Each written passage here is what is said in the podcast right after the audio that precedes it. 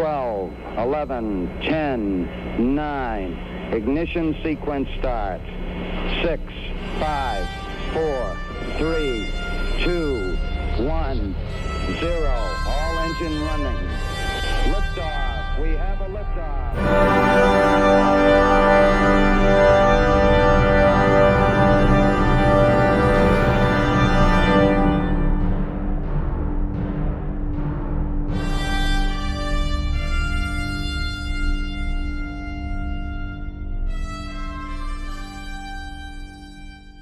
Herzlich willkommen zur 86. Ausgabe des Countdown Podcast. Ich begrüße bei mir den Frank. Hallo Frank. Hallo Christopher. Ja, sehr schön, dass du das Intro nochmal rausgesucht hast. Das wird hier nicht post reingemacht, äh, sondern wirklich live eingespielt. We're doing it ich live. Ja, ich brauche das einfach. Ja, das, ich weiß nicht, sonst komme ich nicht in die Stimmung. Ja, das braucht man, das muss einfach fürs richtige Mindset braucht man das einfach. Ja, wir versuchen uns an unseren Rhythmus zu halten und äh, trotz äh, landesweiten Shutdowns und ähm, dem bevorstehenden Ende der ähm, Zivilisation äh, nehmen wir noch eine Folge auf, äh, ohne überhaupt zu wissen, ob äh, alle Sachen, der die NASA betreffend, überhaupt noch relevant sein können. Ähm, aber äh, bevor wir uns jetzt hier in einzelnen Themenblöcken verlieren, beginnen wir erstmal mit unserem kurzen News-Update und dort ähm, themenspezifisch auch mit einem kurzen äh, Corona-Update, was die Raumfahrt angeht. Und Frank, du hast da so ein bisschen was vorbereitet. Ja, ähm, ja, gehen wir erstmal die Updates durch. Äh, Im Guyana Space Center wird nichts mehr gestartet. Da läuft nichts mehr. Ähm, einfach weil, weil der Virus ähm, einfach um zu verhindern, dass der Virus sich dort weiter ausbreitet. Ähm, übrigens auch in der europäischen Südsternwarte, ähm, so VLT und so auf dem Paranal, da ist auch alles zugemacht worden. Mhm. Ähm, die NASA stellt auch alle nicht kritischen Arbeiten ein. Da gehört auch das James Webb Teleskop dazu. Was nicht dazu gehört, ist ähm, Mars 2020 und wahrscheinlich alles, was Militärsatelliten sind. Ja, das ist für die USA sehr kritisch, äh, das Militär. Ja, ähm, Rocket Lab äh, hat auch äh, die Arbeit eingestellt, in, äh, in Neuseeland zumindest. Bigelow Aerospace äh, hat alle Mitarbeiter entlassen. Ob das jetzt was mit dem Virus zu tun hat oder nicht, sei dahingestellt. Ähm, die Firma scheint jedenfalls pleite zu sein. Ähm, wir hatten ja beim letzten Mal kurz darüber berichtet, dass, äh, dass eine andere Firma, deren Name mir jetzt spontan nicht mehr einfällt, äh, Axiom Space, den Auftrag bekommen hat, äh, ähm, kommerzielle ähm, ähm Module an der ISS anzubringen. Und da ist dann wohl jemand leer ausgegangen. Ja, kurz als Refresher, Bigelow Aerospace waren die, die das aufblasbare Raummodul an die ISS angedockt haben. Genau, und schon seit längerer Zeit ähm, ein viel größeres Modul am Boden haben, äh, das BA 330. Ähm, richtig großes Ding, 330 Kubikmeter ähm, Innenvolumen, ähm, das eigentlich hätte mal fliegen sollen, aber daraus wird wohl nichts. Also die sagen halt eigentlich nur so, ja, das ist jetzt mal vorübergehend, aber ähm, diverse Mitarbeiter haben so hintenrum gesagt, nee, das, das, das ist permanent. Alles klar. Dann die Lange Marsch 7a ist nach dem Start abgestürzt. Ähm, 7a war die ähm, ist eine neue Ausgabe von der Lange Marsch 7. Ähm, wir erinnern uns, die Lange Marsch 7 ist die ähm, ist die mittelgroße Variante der neuen Langen Marsch-Raketen. Ähm, die ganz große ist die Lange Marsch 5, die mittelgroße ist die Lange Marsch 7 und die kleinste ist die Lange Marsch 6 äh, um die Verwirrung perfekt zu machen. Ähm, die 7 hat ein, äh, im Kern zwei Triebwerke, zwei Kerosintriebwerke, äh, YF100, glaube ich, und ringsrum dann noch äh, bis zu vier äh, Flüssigbooster. Die haben auch alle funktioniert. Was nicht funktioniert hat, war die zweite Stufe. Und äh, wahrscheinlich hat dort das Triebwerk versagt. Äh, YF 115 Triebwerk auch Kerosin betrieben.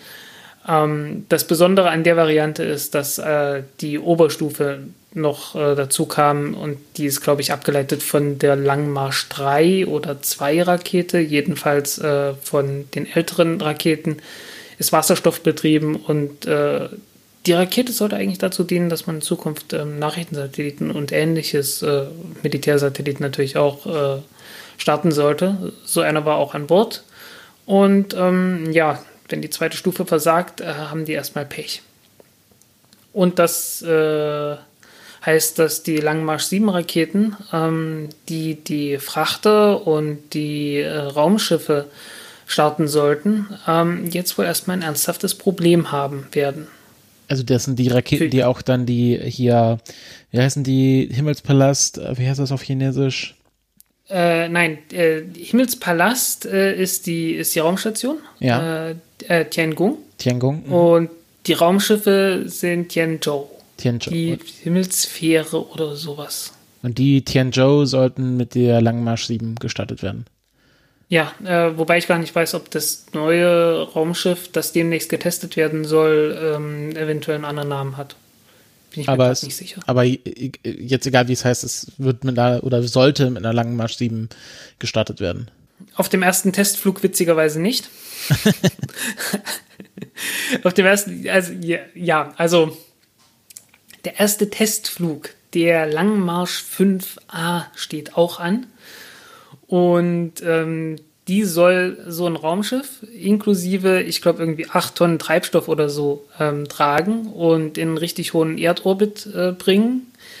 So wie damals das Orion-Raumschiff äh, durch, die, durch die Delta 4 Heavy-Rakete und ähm, Wiedereintritt demonstrieren und so weiter. Ja, Sinn und Zweck dieser Sache ist nicht nur zu testen, ob das Raumschiff funktioniert, sondern ähm, auch zu testen, ob die Rakete in der Lage ist, die ersten Module von der Raumstation zu starten. Denn zusammen mit den, ich glaube, acht Tonnen Treibstoff, die das Raumschiff tragen soll, wiegt es insgesamt 22 Tonnen oder so.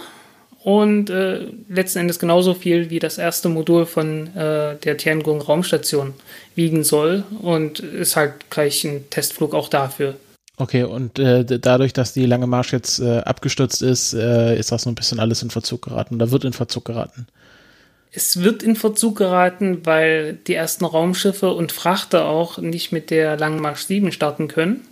Aber die Lange Marsch 5 hat eine andere zweite Stufe und ähm, wird davon nicht betroffen sein. Mhm, verstehe. Also heißen die, die 5 fliegt weiter. Das ist auch ganz gut so, weil äh, China hat mit der Lange Marsch 5 Rakete wirklich Großes vor ähm, Mondlande, ähm, also äh, Chang'e 5, die ja eine Probe auf dem Mond nehmen und zurückbringen soll. Ähm, dann äh, eine Mars-Mission mindestens noch und ja, halt die, die Raumstation und ich glaube noch ein paar andere Dinge. Mhm. Also das ist wirklich wichtig und ähm, Raumstation, das hat noch ein bisschen das hat noch ein bisschen mehr Zeit. Also da können sie halt nach dem Fehler suchen und ähm, das korrigieren und hoffentlich die Rakete äh, wieder qualifizieren.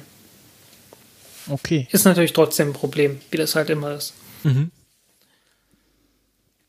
Ja, dann vom Mars gibt es äh, ja jetzt auch schon längere Zeit nicht mehr ähm, neue Nachrichten, aber immerhin etwas. Ähm, der Maulwurf gräbt wieder. Man hat die Schaufel dafür benutzt, jetzt nicht mehr nur von der Seite gegen den, äh, gegen den Maulwurf von, von Mars Insight zu drücken, der ja sich äh, erst ein Stück weit eingegraben und dann wieder aus und dann stecken geblieben ist und sich dann wieder ausgegraben hat. Und also wie ihr, ihr erinnert euch an das ganze Drama, das sich jetzt im letzten Jahr abgespielt hat.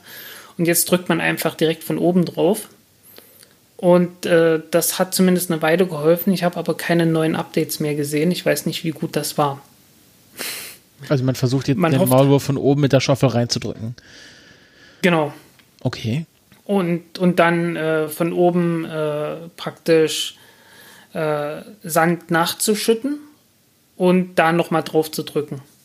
Und hofft damit äh, genügend Reibung zu erzeugen, dass sich der Maulwurf äh, von alleine weiter eingräbt. Mhm. So, apropos Raumstation, das war jetzt nicht gut. Ich hatte aber nicht dran gedacht, dass ich von, von Langemarsch 7 auf Raumstation komme.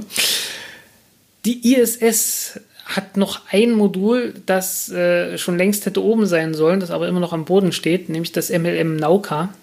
Das ist ein äh, russisches Experimentalmodul, das seit Ewigkeiten äh, in Konstruktion ist und es verspätet sich noch mal ein paar Wochen, aber das heißt gleichzeitig, es ist wirklich langsam, aber sicher äh, dieses Jahr, naja, wenn es, wenn die Sache mit der Raumfahrt äh, so halbwegs so läuft, wie wir es hoffen, dann könnte es dieses Jahr wirklich was werden. Naja. So, und zu guter Letzt, äh, der NASA Mobile Launcher ist drei Jahre zu spät, 400 Millionen zu teuer und äh, kostet und, und soll irgendwie drei, viermal benutzt werden. Für äh, was? das Ding kostet, glaube ich, irgendwie fast eine Milliarde oder so. Ähm, die NASA hat ja hat in Auftrag gegeben, dass man noch ein äh, noch so eine mobile Startplattform für SLS baut. Mhm. Ähm, aus irgendwelchen Gründen. Ich glaube, ich glaube wirklich nur für die für die ersten paar Starts, für die ersten drei oder vier Starts. Und äh, das Ding soll danach nie wieder benutzt werden. Zumindest ist es nicht geplant. Okay, sowas kann man umbauen. Also es kann schon durchaus sein, dass es eines Tages dann mal wieder benutzt wird. Ähm, aber im Prinzip wurde es nur dafür gebaut. Und äh, ja, es ist eine dieser, eine dieser Stories, die irgendwie am Rande auftauchen, äh, so ähnlich wie ähm, so ähnlich wie das J2X-Triebwerk, das irgendwie entwickelt wurde für eine Milliarde Dollar und dann nie benutzt wurde und äh, alles sowas, was halt äh, ja diese Korruption in der NASA einfach immer nur immer wieder unterstreicht, äh, zumindest in den, in den Aufträgen, die an die NASA verteilt werden. Also, aber, aber, aber was ist dann das für eine Form von Korruption? Also, dass da, also wer korruptiert denn hier wen? Naja, es kommt ja von der Regierung letzten Endes. Die Aufträge. Die NASA ist ja eine, ist ja eine Regierungsbehörde und äh, handelt auch im Auftrag der Regierung. Mhm. Und ziemlich viele Dinge kommen dann halt äh, von, von Regierungsseite äh, in Richtung NASA rein, wird dann beschlossen irgendwo im Senat. Wir erinnern uns, äh, Senate Launch System und so weiter. Die, äh, ja, das ist so eine, so eine Form von, von Korruption halt letzten Endes. Also dass, dass Aber die, das ist ja institutionalisiert in den USA. dass, dass die, dass äh, die NASA irgendwelchen Firmen Aufträge zuschustert für Sachen, die gar nicht gebraucht werden. ja, Ja, weil ich hatte das Also- bisher nicht so ganz verstanden, was du mit Korruption meinst. ja, ähm, das ist halt so eine, ich weiß nicht, wie man es sonst nennen soll. Also Vetternwirtschaft, naja, es ist halt eine Form von Korruption. Okay. Wie auch immer Gibt's man da, das- gibt's da irgendwelche konkreteren Anhaltspunkte oder ist das jetzt einfach deine Vermutung? Naja, der Rechnungshof schreibt sich die, schreibt sich die, die Finger wund in den USA, Okay. was das angeht. Also da ist, also es ist wirklich so, es, es kommt ein Bericht nach dem anderen, dass da, dass da letzten Endes Gelder veruntreut werden und äh, sinnlos eingesetzt werden und verschwendet und äh, Firmen wie Boeing halt gerade zukommen, ähm, dass man es wirklich nicht mehr anders bezeichnen kann. Mhm. Verstehe. Ja, ähm, ja, Politik in den USA. Ähm, bevor wir zu den langen Themen kommen, wollte ich, äh, wollte ich das einfach mal loswerden. Ähm, wir haben jetzt, äh, es bahnt sich wirklich eine riesengroße politische Krise in den USA an. Ich glaube, man kann jetzt nicht äh, das, was in den letzten Wochen und Monaten mit der Corona-Krise passiert ist, äh, wie Trump das abgestritten hat und äh, wie das bis heute noch äh, äh, benutzt wird für Wahlkampfzwecke, ähm, das kann man alles nicht mehr unter den Tisch kehren, äh, vor allen Dingen, weil es wirklich äh, katastrophale Zustände jetzt schon in den Krankenhäusern gibt und demnächst im ganzen Land alles überlastet sein wird und es unglaublich viele Tote geben wird in den USA wegen absoluter ähm, nicht nur Unfähigkeit, sondern wirklich absichtlichem unter den Tisch kehren von, von den Problemen, die man äh, mit dem Coronavirus hatte. Ähm, es wird da auf jeden Fall äh, politische Konsequenzen geben, die äh, ein bisschen mehr als nur irgendwie mal ein kleiner äh, Sturm im Twitter-Glas sind. Und was jetzt daraus wird, ist, ist eine ernsthafte Frage. Ähm, was da von der Regierung überhaupt noch übrig bleibt, äh, inwiefern es dann Umstürze oder sonst irgendwas gibt. Also wir sind jetzt wirklich langsam an dem Punkt, an dem die Bevölkerung auch ernsthafte Wut zeigt. Und äh, ja, wir reden hier über Raumfahrt. Raumfahrt ist eine hochpolitische Sache. Ähm, ich glaube, was mindestens gebongt ist, ist, dass diese Regierung äh, auf diese Art und Weise nicht weiter existieren wird in den nächsten Monaten.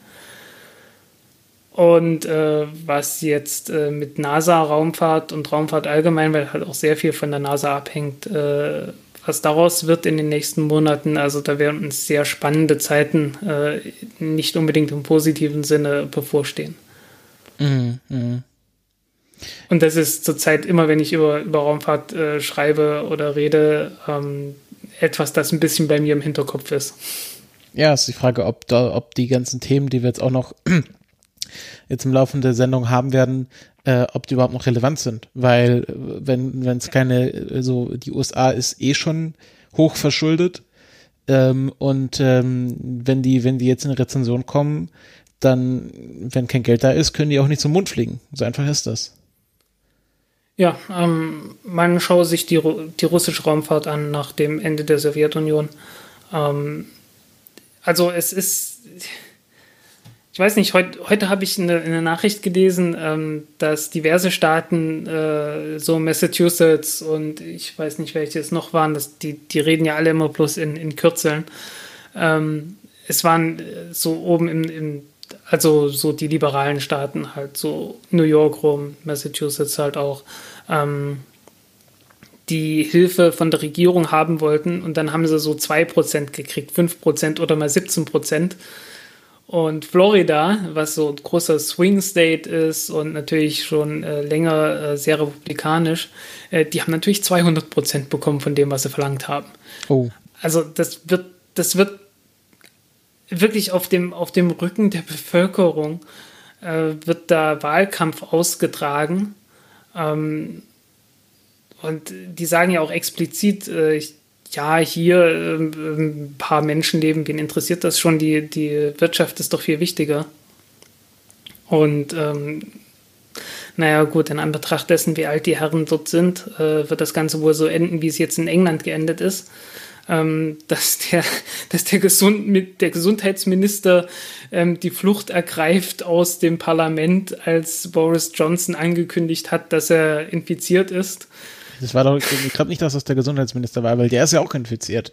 Ich glaube, dass Ach so, nee, das war äh, so eine äh, Executive Ad Advisor, der da äh, hier aus Downing Street rausgerannt ist, äh, ja. kurz nachdem die Nachricht bekannt wurde. Das war schon so, also schon sehr slapstick-mäßig. Das hatte so ein bisschen was von, ich, ich rate ja äh, mal sich die Serie The Thick of It äh, mit Peter Capaldi äh, anzuschauen, ähm, wo es, es ist so eine Satire auf, auf, auf britische Politikarbeit. Ähm, und äh, da kann man sich mal anschauen, ähm, und das wirkte halt wie so eine Szene aus, aus, aus so einer Satire-Sendung, weil einfach bekannt wird, okay, der Premierminister hat Corona und wenige Minuten später sieht man, wie, wie, in, äh, wie einer seiner Top-Berater rausrennt, also wirklich rennt und äh, auf Nimmerwiedersehen verschwindet. Gut, nachdem wir jetzt ähm, doch mit äh, bedrückenden Aussichten unseren Newsblock abgeschlossen haben, wollen wir zu unserem ersten größeren Themenblock überleiten. Und ich denke, wir machen jetzt einfach mal hier einen Cut, weil es geht jetzt hier ähm, zwar auch um die USA, aber um doch ein eher historisches Thema, Frank. Ja, es geht um das schöne Jahr 1967. Das ist ein schönes Jahr. Ähm, ähm, ähm, lass mich kurz überlegen äh, es war das Jahr vor, vor 68. Also sagen wir mal, es war ein schönes Jahr, je nachdem, aus welcher Sicht man das sieht. Ähm, die Musik war gut, habe ich gehört. Mhm. Ähm, und die Satelliten waren gut, sogar besser als man dachte. Ähm, damals ist ein, ein Experimentalsatellit namens LES 5 ähm, und ich habe vergessen, wofür LES 5 steht. Ähm, äh, äh, gestartet wurden. Mhm. Das war für das Militär ähm, ein, ja, der Lincoln Experimental Satellite 5, so heißt er, ähm, entwickelt am Massachusetts Institute of Technology. Eben Lincoln, sollte diverse. Also, der heißt Lincoln Experimental Satellite, weil er, so wie ich das in dem Video, was du verlinkt hattest, äh, aus dem Lincoln Labor Laboratory, äh, aus dem MRT herauskam. Genau. Und ähm, damit wollte man äh, Kommunikation testen mit Satelliten und äh, hat diverse Techniken dort eingebaut. Und warum rede ich über den? Na, weil der wieder funkt. Telemetriedaten nämlich. Ähm, mhm. Eigentlich sollte der 1971 äh, wurde der offiziell abgeschaltet. Also halt in Standby-Modus, weil du kannst so ein Ding im Prinzip nicht abschalten. Das Ding hat, also stimmt nicht. Äh, der Satellit hatte eine Batterie gehabt und diese Batterie sollte nur dazu dienen, das Ding abzuschalten. Und äh, diese Aufgabe hat offensichtlich nicht funktioniert. was soll man sagen? Ähm, er funkt jedenfalls noch und er ist jetzt irgendwie vor ein paar Tagen oder Wochen aufgefallen. Und äh, ich, ich fand das halt eine richtig tolle Geschichte. Mhm. Ähm, vor allen Dingen, weil äh, wegen, der, wegen dem Rest, der da auch noch mitgeflogen ist. Ähm, ja, jedenfalls, äh, wie gesagt, auf, der hatte einen Telemetriekanal, der einfach bloß erstmal ein, ein allgemeines Signal, aber auch ein paar Telemetriedaten gesendet hat. Und der sendet jetzt noch. Und was halt so für, für Diagnostik äh, äh, zuständig ist.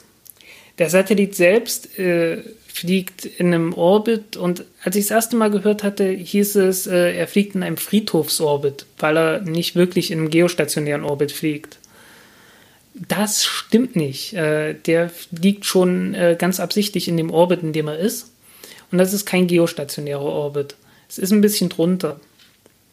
Also ungefähr 3000 Kilometer unterhalb vom geostationären Orbit. Äh, genau so, dass er ähm, innerhalb von zwölf Tagen sich um einmal um die Erde dreht, also an einem Tag um 30 Grad am Himmel wandert. Mhm. Ähm, das hat mit dem Satelliten selbst überhaupt nichts zu tun. Äh, die hätten den sicherlich sehr gerne im geostationären Orbit gehabt, aber es war ein Experimentalsatellit und da waren noch ein paar andere Satelliten mit an Bord der Rakete. Ähm, aber ja, damit kann man es auf jeden Fall testen. Ähm, der Satellit selbst sieht ein bisschen aus wie eine Regentonne letzten Endes. Äh, einfach rund, dreht sich, ist äh, drallstabilisiert. Ringsrum äh, also an den, an den Außenwänden der, der Regentonne sozusagen, sind die Solarzellen und die versorgen den mit Strom bis heute. Ähm, die Konstrukteure wären sicherlich ziemlich stolz gewesen, weil eines der, eines der Experimente an Bord von dem Satelliten war, dass man feststellt, ähm, wie lange die Solarzellen eigentlich noch funktionieren und wie viel Leistung die verlieren. Mhm. Das war das gehörte mit dazu. Aber eigentlich ging es darum, ähm, ja, Radiosignale zu übertragen. Äh, es gibt einen wunderschönen, äh, wunderschönen Film dazu, den ich noch nicht mal ganz zu Ende gesehen habe, weil ich den erst kurz vor der Sendung ähm, gefunden habe, wo das demonstriert wird. Also es sind, es sind herzallerliebste Techniken aus den 60er Jahren, ähm, wo, also man, man konnte damit sowohl äh, Stimme übertragen als auch, ähm, als auch Text.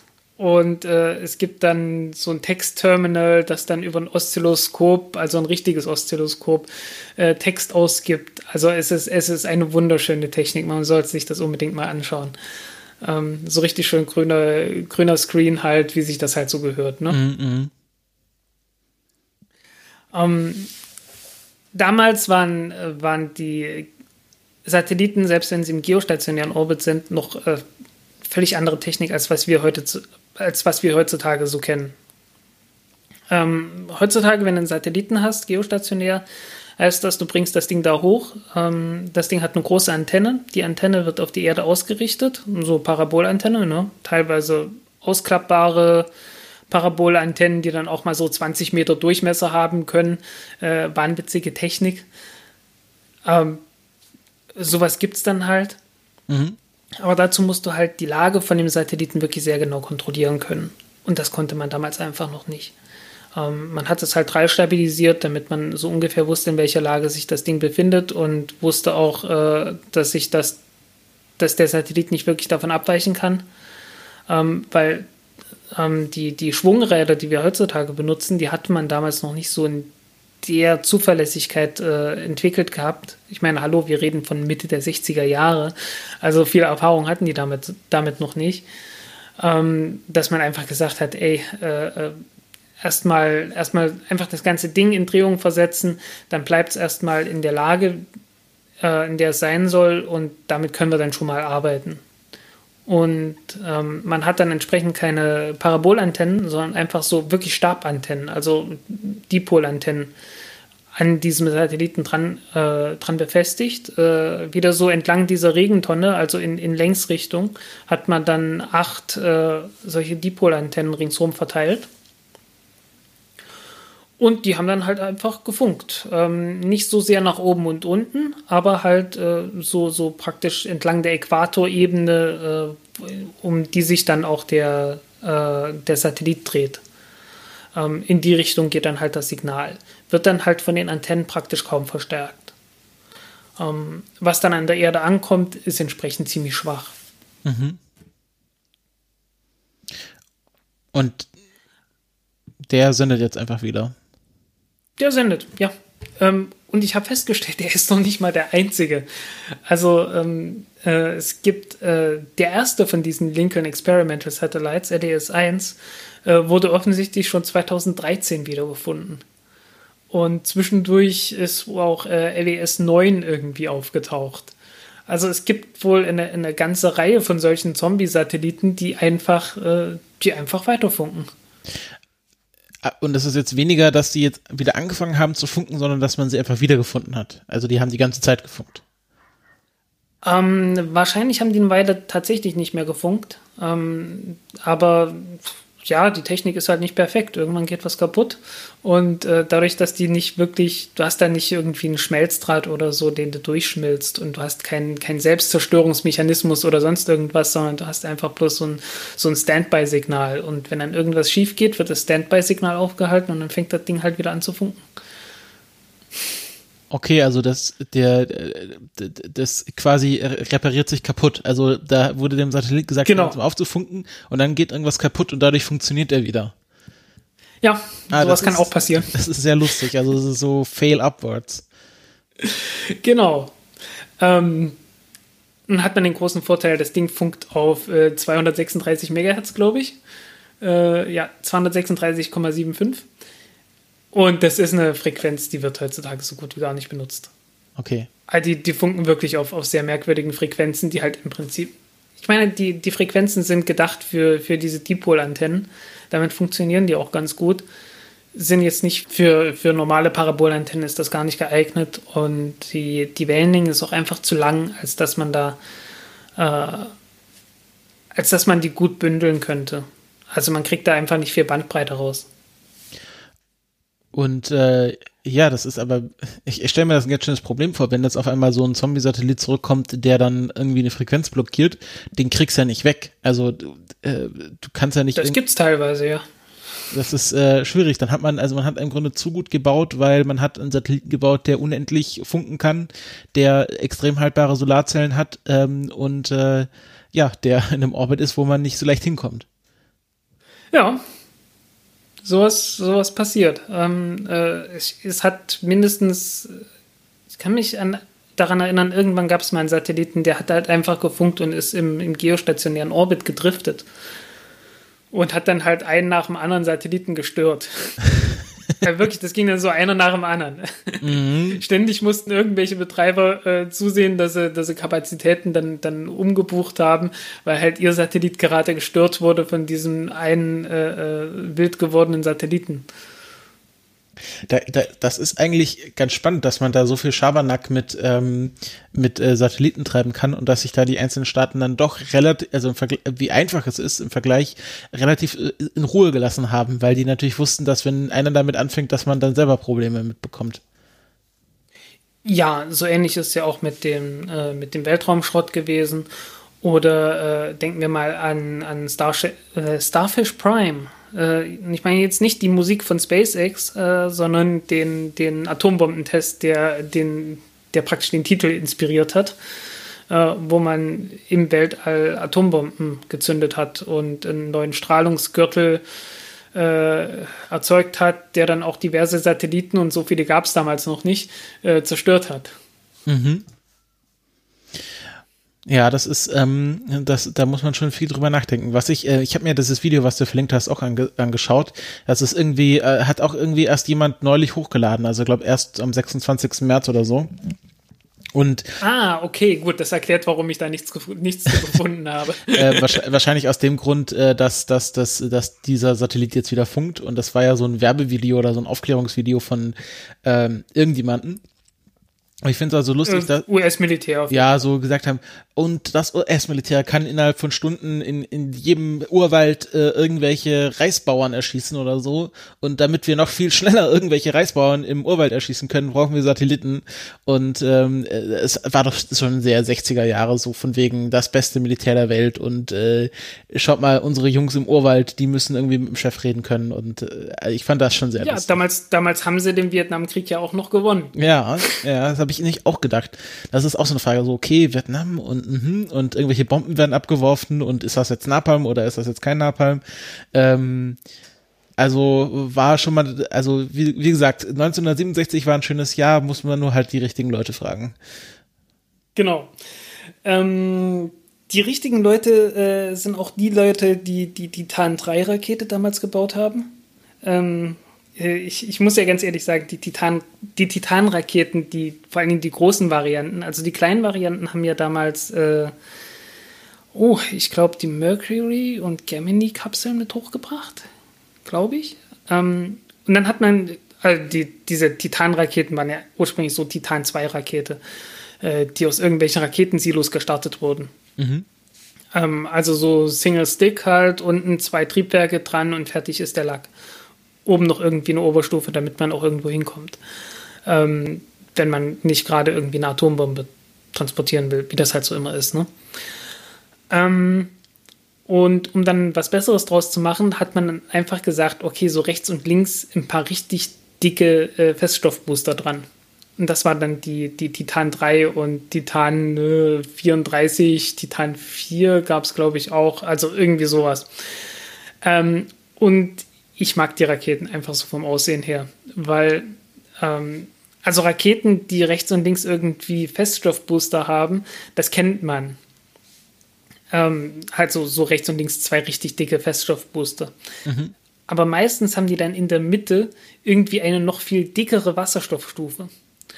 Und hier haben die halt in der Mitte so diese Titan 2 Rakete, die einfach bloß ein kleines bisschen gestretched wurde, ähm, einfach drinnen gelassen.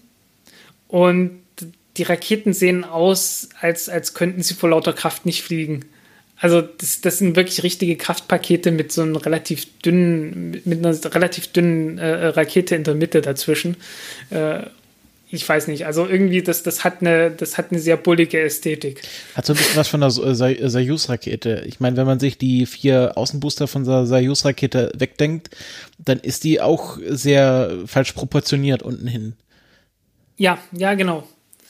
Ja, genau. Plus die sind halt so, dass sie rechts und links zwei richtig dicke Feststoffbooster haben. Mhm. Lass mich mal kurz hier ein Bild nachschauen. Titan 3. Das ist auch jetzt für die Leute zu Hause sehr spannend, wenn wir uns gegenseitig jetzt Bilder von Titan, äh, Titanraketen anschauen. Aber das ist, lädt auch zum Mitmachen ein. Da ist jetzt auch jeder selber angehalten, das Handy rauszunehmen. Ähm, genau. Ah ja, Titan. Titan 3C, dann gibt's 3C MOL und Titan 3B Centaur.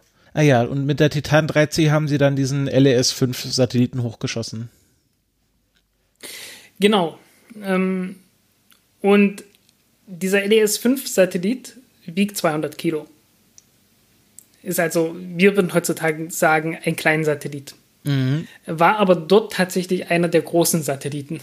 Ja, gut, andere Zeiten. Ja, andere Zeiten, aber ich meine, die, die Titan 3C-Rakete, die ist richtig groß. Also im Prinzip äh, könnte die auch moderne äh, Nachrichtensatelliten, jetzt nicht die größten davon, aber ist so von der, von der Leistung her durchaus vergleichbar mit einer Soyuz, die in, in Französisch-Guyana gestartet wird. Also so drei Tonnen äh, geostationäre Übergangsorbit äh, durchaus. Mhm. Ähm, die hatte halt eine Oberstufe, die nicht mit Wasserstoff betrieben ist, sondern ähm, mit Hydrazin. Das brauchte sie auch, weil die musste ja bis in geostationären Orbit fast fliegen. Und ähm, daher kommt es, dass äh, dann bloß ein paar hundert Kilo für die, für die Satelliten übrig bleiben, ähm, weil die Oberstufe wiegt halt einiges, äh, hat nur begrenzte Leistungsfähigkeit. Und naja, dann blieben halt so, so 600 Kilo oder so Nutzlast übrig. Mhm. Gut, nun wog dieser eine Satellit 200 Kilo. Es kam noch ein zweiter dazu, der wog auch ungefähr 200 Kilo. Ähm, dessen Name muss ich jetzt auch schon wieder mal nachgucken. Ähm, er nannte sich Dodge. Dodge. Äh, ja, ich fällt mir schwer, diesen, mir diesen Namen zu merken, weil ich gerade hier ein Buch liegen, neben mir liegen habe. Äh, das heißt, äh, ähm, wie hieß es? Fall or Dodge in Hell. Das, genau. ah ja, da habe ich nämlich auch gerade dran gedacht. Äh, ich, ich bin noch nicht auf den kompletten Titel gekommen. Das ist doch der neue Roman von Neil Stevenson, ja. Stevenson, ah ja, genau, der andere. Stevenson, ja. Einer der ja, ähm, Ich komme bloß gerade da nicht rein, weil äh, äh noch dystopischer geht es jetzt gerade nicht. also es ist der, der Protagonist, ohne viel zu, ohne viel zu spoilern, äh, stirbt halt mhm. gleich am Anfang. Okay. Und äh, dann wird das Leben nach dem Tode geschildert. Ah, das ist so, so äh, äh Sci-Fi-Variante von Dantes Inferno. Und äh, ich bin gerade nicht in dem mentalen Zustand dafür. Ja, das ist, äh, ich, ich, wir schauen ja Clone Wars äh, aktuell, also Star Wars Clone Wars und ähm, da geht, äh, in der ersten Staffel gibt es halt auch eine Folge, wo es um ein Virus geht, der irgendwie von einem bösen Wissenschaftler rekreiert wird. Also es ist gerade sehr viel, sehr komisch. Ja, ja, ja. Ähm, nun ja, ähm, Jedenfalls, dieser Satellit Dodge hat etwas gemacht, das nicht veröffentlicht wurde, weil Dodge war der Department of Defense Gravity, das Department of Defense Gravity Experiment. Soll heißen Militärsatellit. Und äh, alles, was der getan hatte, musste ja dann auch von der Öffentlichkeit äh, verheimlicht werden. Dabei hat er etwas sehr Tolles getan, nämlich er hat ein Bild aufgenommen von der Erde, und zwar von der ganzen Erde, bisschen verschwommen und wer meinen Golem-Artikel schon gelesen hat, äh, der wird dieses Bild auch gesehen haben, weil das ist der Artikel von dem, von dem Zombie-Satelliten-Artikel, sozusagen das Artikelbild. Ähm, ein bisschen ähm, vielleicht nicht ganz akkurat das Bild, weil ähm, besser wäre es gewesen, von dem LDS-5-Satelliten im Bild zu haben, aber ich habe da keins gefunden, das absolut sicher, ähm, so, so urheberrechtstechnisch absolut sicher war. Mhm. Deswegen habe ich das Ding genommen. Ähm, auf jeden Fall, das war das erste Farbbild, das jemals von der gesamten Erde aufgenommen wurde. Ah ja, das ist ja sehr interessant. Ja, vor allen Dingen, weil es schon seit 1966 eine Kampagne gab, warum haben wir noch kein Foto von der ganzen Erde gesehen? Äh, die kam damals von Stuart Brand. Äh, Stuart Brand war so ein, einer der Mitbegründer von der Hacker-Szene, äh, auch viel in der Hippie-Szene damals unterwegs hat den Whole Earth Catalog äh, äh, gedruckt und mitbegründet und äh, ist jetzt ist dann der, der Gründer der Long Now Foundation geworden. Ähm, lebt auch noch, äh, ist auch noch aktiv in der Long Now Foundation. Ähm, wirklich äh, faszinierender Typ, sollte man sich mal mit beschäftigen. Ähm, jedenfalls, ähm, ja, 67, äh, gerade als der das gefordert hat und so ein, und dann so eine Ansteckerkampagne gestartet hat und so weiter, ähm, hatten die halt schon das Bild gehabt, aber sie haben es nicht veröffentlichen dürfen, weil es halt militärisches äh, Geheimnis sozusagen war. Die Erde. Ja, die Erde. Die Erde war ein militärisches Geheimnis. Ähm, 1968 war dann natürlich so ein, so ein kleines Projekt, ich weiß nicht, ob du davon gehört hast, Apollo äh, bei dem Astronauten Richtung Mond geflogen sind und dabei auch so das eine oder andere Bild von der Erde gemacht haben. Und dann wurde das natürlich schon veröffentlicht, weil mhm. da ging es ja dann nicht mehr um Militär, sondern um, um, um Propaganda und das musste dann ja öffentlich sein. Ja, da ging es ja, äh, äh, es war Propaganda, aber äh, äh, wo es dann, war, war das nicht so, dass sie dann das Foto von der Erde gemacht haben und währenddessen aus der Bibel vorgelesen haben oder so? Hier, äh, Das war Apollo Oh, verdammt, Apollo, Apollo 8, du hast recht. Ja, Apollo 8, 9, so hier Earthrise. Ähm, das ist ja, finde ich ja immer sehr äh, bizarr. Also klar, es ist nicht unbekannt, dass die USA ein inniges Verhältnis zu Jesus haben. Ähm, äh, aber äh, es gibt ja dann auch so Geschichten, dass ja Buzz Aldrin und Neil Armstrong, bevor sie ausgestiegen sind, eine, äh, eine richtig gehende Messe auf dem Mond gefeiert haben. Also so mit Kommunion und allem. Ähm, Und äh, äh, Boss Aldrin ja dann noch zusätzlich, äh, weil er ja Freimaurer ist, ähm, äh, eine Freimaurer-Veranstaltung, äh, ich weiß nicht, wie die das nennen, wahrscheinlich auch Messe, äh, gehalten hat. Und äh, ja, die den Mond als Teil, äh, als Exklave der Großloge von Texas ähm, in Anspruch genommen hat. Ja, auf der anderen Seite, ich kann mir das schon vorstellen, wenn man, wenn man wirklich so ernsthaft Teil von, von äh, so einer sozialen Bewegung ist und ähm, da auch einen Teil seiner Persönlichkeit investiert hat und dann verdammt nochmal oben auf dem Mond steht, ja, was willst du da machen? Dann machst du das natürlich. Ja, klar, das ist auch, also ich finde auch Freimaurer äh, jetzt, jetzt nicht per se schlimm. Also ich, ich glaube, die Freimaurer. Nee, auch, auch, ich meine auch so die, das Christliche. Ja, also, das auch. Es ist es ist halt dann sicherlich in der Persönlichkeit auch so eng verbunden, äh, dass man, dass man gar nicht drauf käme, das nicht damit zu verbinden, wenn man da oben einmal ist. Mhm, mhm. Ja, also ich finde das, ich finde das aber immer noch durchaus spannend, weil ähm, ist halt die Frage so, wann, keine Ahnung, wann gibt's das erste Freitagsgebet auf der ISS oder solche Sachen. Also wenn ich, wenn ich recht informiert bin, ähm, äh, sind ja die Saudis gerade äh, dabei, äh, Astronauten auszubilden.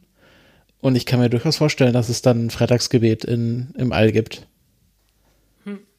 Müsste man vielleicht, ich weiß gar nicht, ob wird. Dann, wird dann schwierig, wird dann schwierig. Sich nach Mekka auszurichten. Ja, genau. genau, vor allen Dingen, ähm, das musst du dann ja in drei Dimensionen fast schon machen. Oder, oder kann man das dann bestimmen? Ja, das war die Frage. Ich weiß gar nicht, ob schon. ich, also ich kann mir vorstellen, dass. Warte kurz, das muss ich jetzt gerade nochmal nachrecherchieren, ob es schon einen muslimischen Astronauten gab. Muslim. Astronaut, Sicherlich. bestimmt. List of Muslim Astronauts, da gibt sogar einige. Ähm, okay, so, jetzt ist die große Frage, haben Sie gebetet und in welche Richtung? Hier die, ähm, hier äh, äh, Ansari ähm, vom Ansari X-Prize äh, war die erste äh, Muslime auf jeden Fall im, im All. Und ah, okay. ähm, Sultan bin Salam warte, Sultan bin Sal Salman al-Saud äh, war der erste äh, Moslem im All. Space Shuttle. Ja. Dann müsste man, müsste ich, ich, vielleicht kann ich das bis zum nächsten Mal recherchieren, ähm, wie der dann äh, gebetet hat im All. Äh, wenn er praktizierender Muslim ist, ähm, kann ja auch sein, dass er das einfach nicht gemacht hat. Ähm, aber das finde ich doch schon sehr spannend. Also wie sich auch andere Religionen äh, im All quasi neu orientieren. Also es gibt ja dann bestimmt auch äh, Juden und ähm, Hindus und so, äh, die ihre religiösen Praktiken auch mitgenommen haben. Und das wäre doch sehr spannend, äh, das mal ja. rauszufinden. Ja, absolut. Apropos orientieren. Ähm, beim Dodge-Satelliten, der heißt nicht umsonst äh, Gravity Experiment, da ging es ums Orientieren, nämlich um das Ausrichten des Satelliten im All. Ähm, wir kennen das ja eigentlich von, von frühen äh, Satelliten, vor allen Dingen im niedrigen Erdorbit, dass man einfach irgendwie eine lange Stange oder sowas hatte oder einfach einen länglichen Satelliten hatte. Und ähm, was dann passiert ist, äh, dass ähm, wenn du eine lange Stange hast, einfach bloß, ähm, dann zieht die Erde, also auch hier, also wenn, wenn du auf der Erde stehst, einfach nur, dann äh, erfahren deine Füße etwas mehr Gravitation als dein Kopf. Weil dein Kopf ist halt ein Stück weiter vom Erdmittelpunkt entfernt. Mhm. No? Und äh, wenn man jetzt, äh, wenn man jetzt im, im Erdorbit ist, dann ist das natürlich immer noch so. Also heißen die Gravitation, also die, die, die Gravitationskraft setzt sozusagen bei dir im, im, äh, ähm, im Massezentrum, im Schwerezentrum an, also so im, im, in der Mitte halt, ne? Und äh, die Füße werden ein bisschen mehr angezogen, der Kopf ein bisschen weniger, aber das gleicht sich halt insgesamt aus, ne? Aber es heißt halt trotzdem, dass deine Füße ein Stück mehr angezogen werden und deswegen wahrscheinlich, ähm, oder naja, gut, okay, durch die Masseverteilung äh, nee, das müsste sogar klappen, äh, dürftest du langfristig gesehen, wenn dein toter Körper im All schwebt, dürften dann deine Füße, dürftest du dann so mit den Füßen Richtung Erde ähm, ähm, ähm enden, sozusagen. Also immer Füße Richtung Erde und, und Kopf oben. Mhm. Ähm, einfach weil, weil halt die Füße äh, äh ein bisschen mehr angezogen werden von der, von der Erde als der Kopf. Und ähm, das macht man sich manchmal bei Satelliten zu, äh, zunutze, um die Lage im All zu stabilisieren. weil es halt total simpel ist. Du musst einfach bloß den Satelliten so bauen, dass er irgendwo einen Ausleger hat, wo am Ende ein kleines Gewicht dran ist äh, oder wo halt ein gewisses Gewicht einfach dieser, dieser Ausleger hat, um, um halt diesen, diesen Gradienten der Schwerkraft auszu, äh, um den auszunutzen zur Stabilisierung und ähm, ja, dann, dann bleibt, kommt das Ding irgendwann in diese Lage. Das funktioniert natürlich besser, umso näher du an der Erde dran bist. Und ähm, bei Dodge hat man das halt versucht, das Ganze zu machen, oben fast schon im geostationären Orbit. Und das hat auch geklappt, aber ja, ähm, man kann sich mal ein Bild von dem Satelliten anschauen. Das Ding war halt ziemlich schwer. Ähm, man brauchte da schon ordentliches Gewicht, um, um diesen, diesen Effekt dann auch wirklich auszunutzen. Ähm, hat aber geklappt. Man hatte auch zwei, hat, hat zwei Kameras an Bord, eine schwarz-weiß, eine in Farbe. Und ähm, damit konnte man dann halt dieses Bild machen. Wenn man sich das Bild anguckt, sieht man am, am unteren Rand so ein, so ein rotes, schemenhaftes Ding und das ist halt dieser Ausleger gewesen, der da so in das Bildfeld der Kamera mit, mit reinragt. Mhm. Mhm. Ah ja, das ist, das ist dieses äh, rote, ja, genau. rote etwas.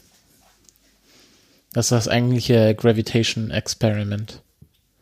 Ja, ähm, die hatten noch ein paar andere Experimente mit an Bord. Ich weiß aber gerade nicht mehr welche. Wir waren ja alle geheim, deswegen können wir jetzt nicht drüber reden. Ja, genau, die waren alle geheim. Alles so, geheim. Ähm, und dann waren noch vier Satelliten dabei. Und jetzt muss ich schon wieder mal gucken, wie sie genau hießen. Das nannte sich die Initial Defense Communications Satellite Program, ID, ITCSP. Ähm, und das war die erste Satellitenkonstellation des US-Militärs. Oha. Waren insgesamt, äh, ja, waren insgesamt 35 Satelliten. Ähm, und wegen denen ist man in diesen komischen Erdorbit geflogen. Halt nicht ganz, äh, nicht ganz geostationär, aber so, dass die halt sich langsam äh, bewegt haben am Himmel. Und ähm, man hatte halt 35 Satelliten da, davon gestartet äh, und hat damit auch, dann auch äh, ja, Bilder übertragen, also so, so wichtige Kommunikation. Man konnte jetzt nicht irgendwie, wie man es heutzutage macht, irgendwie so Tausende und Zehntausende Telefongespräche gleichzeitig führen oder so. Also das war alles eine sehr begrenzte Ressource.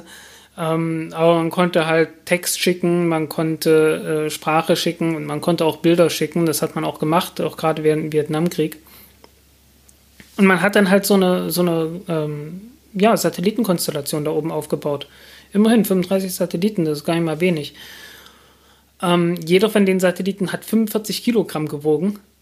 Muss man sich vorstellen. Also äh, wirklich Mini-Satelliten halt, die man damals gestartet hat. Ne? Also das äh, irgendwie, mhm. es, es, kam so dieses, die, diese Mini-Satelliten kamen ja erst wieder auf, so in 90er Jahren. Da hieß es, ja, das ist jetzt das neue große Ding. Nee, irgendwie, es, es fing halt immer mit kleinen Satelliten eigentlich an und äh, es, es wurde dann immer größer. Ja, weil man halt gedacht hat, na gut, wenn man es hochschießen kann, warum baut man nicht eigen großen? Das ist, äh, größer ist immer besser. Ja, größer ist vor allen Dingen besser, weil äh, man kann mehr Technik da reinstecken. Ähm, so rum hatte man äh, sehr merkwürdige, ähm, wie soll ich das beschreiben, ähm, ähm zwei aneinander gesteckte Kegel mhm. ungefähr. So, ähm, also waren, waren so Polyeder, aber letzten Endes wie zwei Kegel, die, die aneinander gesteckt sind. Ähm, natürlich ringsrum bedeckt mit Solarzellen. Ähm, damals war, äh, gab es halt noch beide Ansätze. Es gab sowohl den Ansatz, dass man sagt, okay, wir nehmen Solarzellen, um Strom zu erzeugen, als auch ähm, äh, Radioisotopenbatterien äh, um auch bei Satelliten Strom zu erzeugen, weil man halt damit ein bisschen mehr Strom gekriegt hat und vor allen Dingen zuverlässiger Strom gekriegt hat und mehr Erfahrung damit einfach hatte. Kann man einfach viel besser testen, man muss nichts ausrichten Richtung Sonne und sonst irgendwas. Ähm, damals, deshalb war das halt äh, damals noch relativ beliebt. Ähm, das hat sich dann auch sehr bald geändert. Äh, wenn man sich erinnert, die ersten GPS-Satelliten sozusagen nannten sich Transit, nannten sich noch nicht GPS, aber hatten so ungefähr die gleiche Funktion, bloß nicht ganz so genau. Ähm, die waren ja auch noch mit, äh, zumindest einige davon waren äh, mit Radioisotopenbatterien betrieben. Und einer davon ist auch abgestürzt. Deswegen ist mir das ein Begriff. Mhm.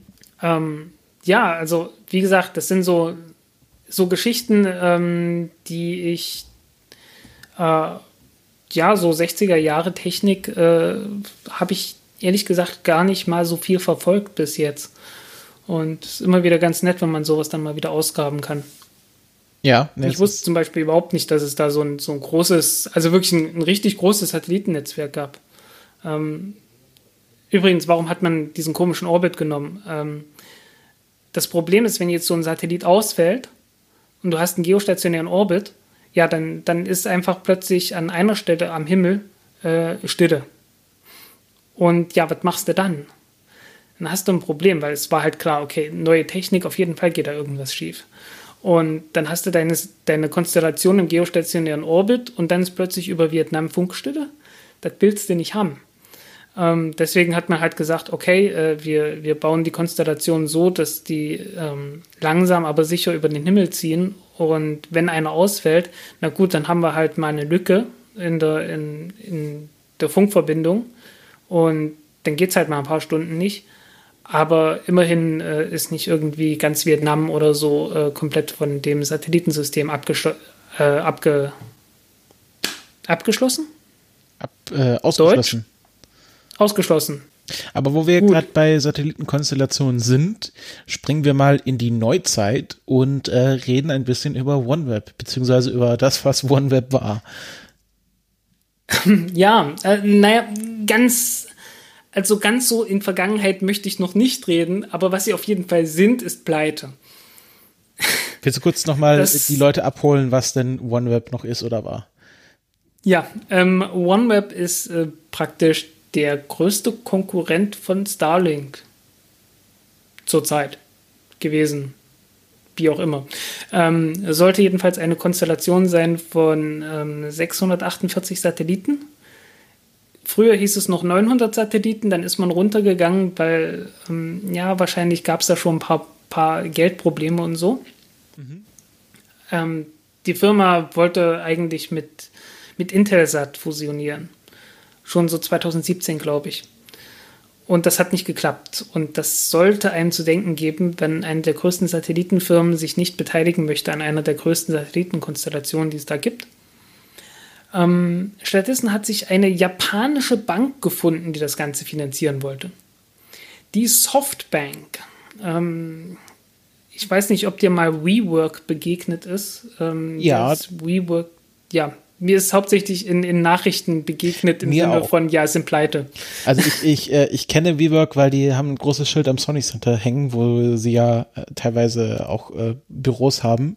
Ähm, also es ist ja so ein, so ein Coworking-Ding, ähm, gibt es ja jetzt auch ganz viele Ausführungen von, aber ich glaube, sie waren so äh, die größten und ähm, auch die, äh, äh, würde ich mal sagen, mit den mafiösesten Strukturen.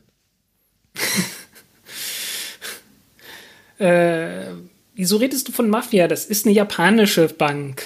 Achso, nee, ich, ich rede jetzt nicht von, von Softbank, ich rede von WeWork. Ähm, ich weiß nicht jetzt, wie die mit Softbank zusammenhängen, aber ähm, da gibt es so Sachen ja. wie, ähm, wenn der Gründer stirbt, dann gibt es ein Gremium von drei Personen, ähm, die, äh, die den Nachfolger bestimmen sollen und eine Person davon ist die Frau des Gründers und diese Frau darf dann auch noch die zwei weiteren Mitglieder dieses Gremiums bestimmen. Und ähm, das kam irgendwie alles raus, weil sie mal an die Börse gehen wollten und da muss man ja alle möglichen Unterlagen einreichen. Und dann haben sich diese Leute natürlich die Unterlagen angeschaut und mal festgestellt, Moment, also diese Firma, die, denen wir da sehr viel Geld geben wollen, die sind so ein bisschen komisch. Und dann, glaube ich, haben sie auch ihren Börsenstart wieder abgesagt. Uiuiuiuiui. Ähm, ich, also, äh, ich, ich habe bloß gehört, irgendwie da ist was sehr Merkwürdiges gelaufen. Mhm, ja. Ähm, aber ich wusste nicht, wie merkwürdig. Naja, die wollten halt so ein ähnliches Modell machen wie McDonalds. McDonalds verdient ja auch irgendwie das meiste oder das meiste Kapital für McDonalds ste steckt ja nicht in den Burgern, sondern im Land, worauf die McDonalds-Filialen stehen. Und im Grunde, wenn du McDonalds Franchise-Nehmer bist, dann ähm, dann quasi, äh, dir gehört die McDonalds-Filiale und du äh, quasi zahlst Pacht an McDonalds. Und äh, so verdient McDonald's den größten Teil des Geldes. Und was ähnliches wollte WeWork halt auch machen. Sie haben nämlich unheimlich viele Immobilien aufgekauft und wollten quasi die Immobilien an quasi sich selbst vermieten. Ähm, und äh, das fanden viele Leute sehr komisch. Ja, wobei ich kann das Geschäftsmodell nachvollziehen klar, wenn du viel Geld machen willst, ist das wahrscheinlich ein sehr gutes Geschäftsmodell. Es war halt so, so ein bisschen komisch nach dem Motto, na ja, wir, äh, wir, die, quasi die Firma macht mit sich selbst äh, Geld. Ähm, ich weiß nicht, ob dir die, der Name Enron was sagt. Hm. Ähm, äh, und äh, wahrscheinlich äh, sind da bei vielen Investmentbankern äh, die roten Lampen angegangen, als sie das äh, gleiche bei Vivac gesehen haben. Ja. Ähm, ja, auf jeden Fall. Ähm, besagte Bank, die äh, sehr viel in WeWork ins, äh, äh, äh, Geld hineingesteckt hat und äh, davon jetzt auch eine ganze Menge abschreiben muss, ähm, war oder ist auch nach wie vor äh, der größte Anteilseigner von OneWeb gewesen. Ähm, 35 Prozent oder so oder 34. Mhm. Und ja, ähm, in Anbetracht dessen, dass, wie gesagt, also Intelsat wollte sie nicht haben. Ähm, da gab es dann auch ein riesen Gerichtsverfahren, äh, weil Intelsat äh, wohl OneWeb eine ganze Menge Kunden verschafft hat. Oder also einfach letzten Endes den gesagt hat, hier so, redet mal mit denen und die könnten interessiert sein und so weiter. Ne? Ähm, und die haben ja halt verklagt wegen Verrats von Geschäftsgeheimnissen. also wer hätte zu Also Intelsat hat, Intelsat hat OneWeb verklagt, ne? Weil äh, OneWeb preisgegeben hat, dass Intelsat ihnen Kunden verschafft hat. Äh, ja, vor allen Dingen, weil die halt äh, gleichzeitig ähm, so diverse Exklusivitätsverträge und so weiter dann halt äh, ignoriert hatten, mhm. die, die Intelsat eigentlich hätte haben wollen. Für bestimmte Märkte. Mhm, mh. Also sowas in der Richtung. Und OneWeb ist mir natürlich auch dadurch aufgefallen, dass die irgendwie sehr merkwürdige Geschäfte mit, mit Raketenstarts gemacht haben. Also es gab ja praktisch niemanden neuen. Also äh, Virgin Orbiter hatten ja irgendwie so äh, mit denen Geschäfte gemacht. Dann äh, äh die New Glenn Rakete sollte, was überhaupt keinen Sinn machte. Also New Glenn Rakete ist ja eine riesengroße Rakete. Mhm ähm, so 40 Tonnen Nutzlast. Ähm, lass mich kurz ausrechnen, wie viele Satelliten das wären. ähm, 40.000 Kilogramm geteilt durch 150 Kilogramm sind 260 Satelliten. Ich glaube nicht, dass die 260 Satelliten mit einem Mal äh, äh, hätten starten wollen. Ähm, das Gegenteil war äh, Virgin Orbital, weil auf die Raketen hätten gerade mal zwei gepasst, was auch nicht viel Sinn machte, weil die Raketen sind verdammt teuer mhm. und die Satelliten sind verdammt billig. Ähm, also die, die hatten sehr merkwürdige Geschäfte gemacht. Ähm, und natürlich den, den größten Deal der Geschichte, den größten Deal der, der kommerziellen Raumfahrtgeschichte. Äh, den gab es von, äh, von, von OneWeb nämlich mit über einer Milliarde Dollar ähm, 21 Starts mit Sojus-Raketen. Was das ist, womit sie dann ja dann tatsächlich die ersten Raketen gestartet, äh, die ersten Satelliten gestartet haben. Und ähm, ja, das ist jetzt wohl erstmal ähm, gefährdet, sage ich mal. Ja, da wird Drei Raketen sind gestartet und ja. Da wird jetzt Roskosmos auch äh, die Geschäftsbilanz fürs nächste Jahr anpassen müssen. Oh ja, ähm, genauso Ariane Space. Ähm, Ariane Space hat das Ganze ja organisiert. Der größte Teil der Satelliten sollten von, zwar von Baikonur fliegen, aber äh, das war alles so unter Ägide von, von Ariane Space und Ariane Space hat das ja komplett vereinnahmt sozusagen. Mhm. Und im Januar haben die ja noch rumgeprotzt und angegeben, wie viel, wie unglaublich viele Missionen sie dieses Jahr haben. Und äh, haben 20 Flüge angekündigt. Und äh, ja, genau die Hälfte davon, zehn Stück, waren alles OneWeb-Flüge. Ähm, zwei äh, Soyuz-Missionen von Französisch-Guyana, sieben von Baikonur mhm. und äh, die, die Ariane 6. Der erste Flug der Ariane 6 sollte auch OneWeb-Satelliten starten. Gut, okay, der wurde jetzt verschoben schon länger äh, in, auf äh, 2021. Aber ähm, ja, also die, für, für Ariane Space ist das jetzt halt eine riesengroße Pleite. Also wirklich, äh, die haben, die hatten jetzt auch irgendwo ein Statement veröffentlicht, wo sie einfach bloß sagen, ja, kein Kommentar. Ja, so. Aber das bedeutet doch, dass das kommt ihnen doch ganz gelegen, wenn sie jetzt eh keine Raketen starten können, dann äh, äh, also sie hätten ja so oder so keine Raketen starten können, weil wo kein Satellit, da keine Rakete. Ähm, und äh, vielleicht, äh, ja, ist das äh, ist, ist eigentlich die OneWeb-Pleite jetzt auf irgendwie die aktuelle Corona-Krise zurückzuführen oder sind die auch sind die ganz eigenständig pleite gegangen? Ähm, die sind auf jeden Fall ganz eigenständig in Probleme gekommen. Mhm. Also die hatten schon, also man hat es gemerkt, irgendwie, die hatten schon Probleme gehabt.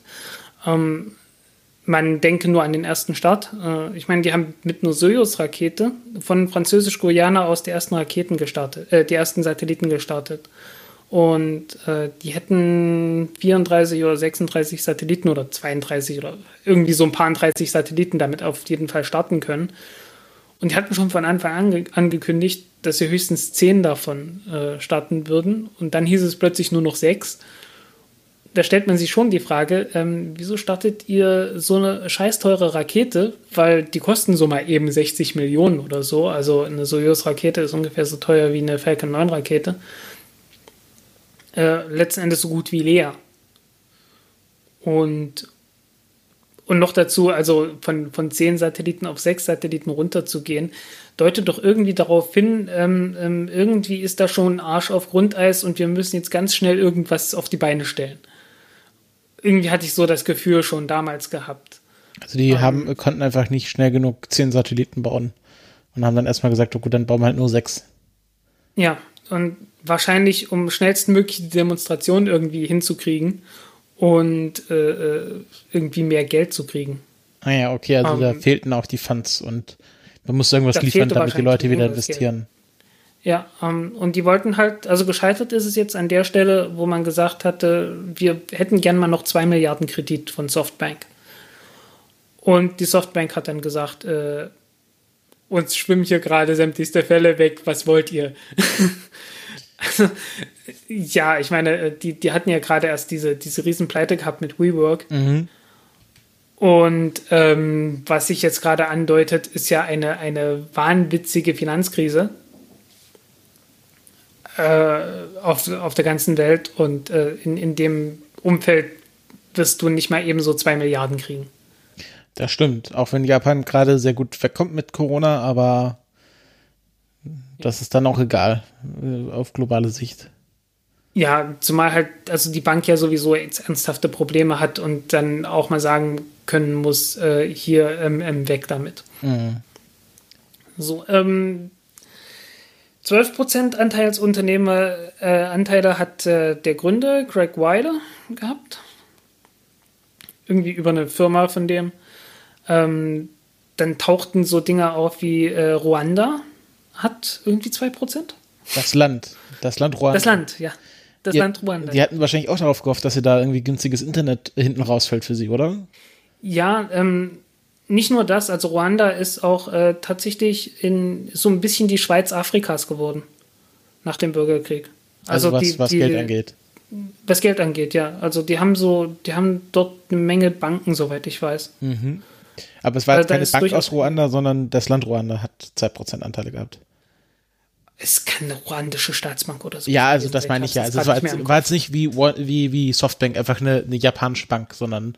Genau, ja. Ähm, okay. Mit Luxemburg übrigens genauso. Auch so in der Größenordnung.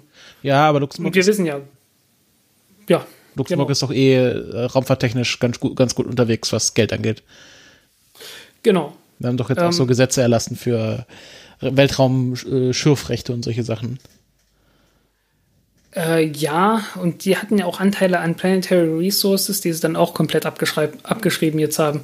Mhm, mh. Weil die halt auch pleite gegangen sind. Aber das war schon vor der Corona-Krise. Also das, naja gut, das war eh nie sonderlich äh, sinnvoll, was Ja, aber ich glaube, ich glaube, das Thema Weltraumbergbau ist, äh, ist jetzt mal ein bisschen weiter weggerückt, als es schon vorher war. Ja, ja, ja. Ähm, warum habe ich damit angefangen? Weil es noch einen großen Anteilseigner gab mit, mit so 8,5 Prozent und das war Airbus. Ähm, Airbus hatte Airbus hat auch die, die Satelliten mit entworfen und mitgebaut. Also da gab es ein Joint Venture. Mhm. Ähm, einfach mit, mit Airbus und OneWeb. Ähm, und die haben daraus übrigens eine Satellitenplattform gebaut, die nennt, die nennt sich Arrow. Ähm, ich muss mal gucken, wie weit die benutzt wird. Äh, ich werde irgendwann mal recherchieren und äh, wenn sich herausstellen sollte, dass die irgendwie sehr beliebt wird, dann werde ich darüber auch mal reden. Ähm, weil es sind halt 150 Kilogramm leichte Satelliten, kleine Satelliten, die halt äh, nicht nur irgendwelche Transponder tran transportieren könnten, sondern halt auch irgendwelche anderen Nutzlasten. Und es macht dann schon Sinn, das Ganze als, als Satellitenbus äh, auszubauen und zu benutzen. Gerade wenn man ähm, eine Fabrik hat, die davon hunderte herstellen kann. Also es kann durchaus sein, dass da mal ähm, sehr vernünftige Satelliten äh, vom Konzept her rausfallen. Mhm, mhm. Also, also dann hat die OneWeb ganz Pleite, negativ ist ja. Es ist nicht komplett negativ, aber aber zu 98 Prozent schon. Es war nicht alles schlecht bei OneWeb. Genau. Aber ähm, wie, wie wirkt sich dann das jetzt auf äh, ähm, Ariane Space aus, wenn die jetzt erstmal gar nicht starten können und ihnen dann auch noch, wie du, wie, wie was meinst du, die Hälfte aller ihrer Starts für 2020 wegbricht?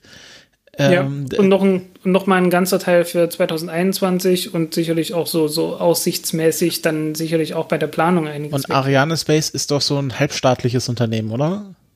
Ja. Und okay, das, äh, das könnte auch schwierig werden für die, vermute ich mal. Wenn jetzt Frankreich in eine Finanzkrise reinrutscht ähm, und die selbst kein Geld mehr ran schaffen können, ja. Naja, die werden einfach sagen, hey, wir, wir, wir sorgen wieder dafür, dass wir, dass wir ähm, Arbeitsplätze aufbauen und die Wirtschaft ankurbeln und gebt uns bloß mal genug Geld und dann geht das schon. Ja, aber Wirtschaft ankurbeln wird schwierig, wenn man keine Kunden hat. Also das ist ja schon ein langfristiges Geschäft. Oder kann man da Notfall? Ja, in Anbetracht dessen, wie sich Ariane 6, äh, wie sich, wie sich Ariane Space bei der Ariane 6 aufgeführt hat. Ähm, also Ariane Space ist erstmal safe, too big to fail.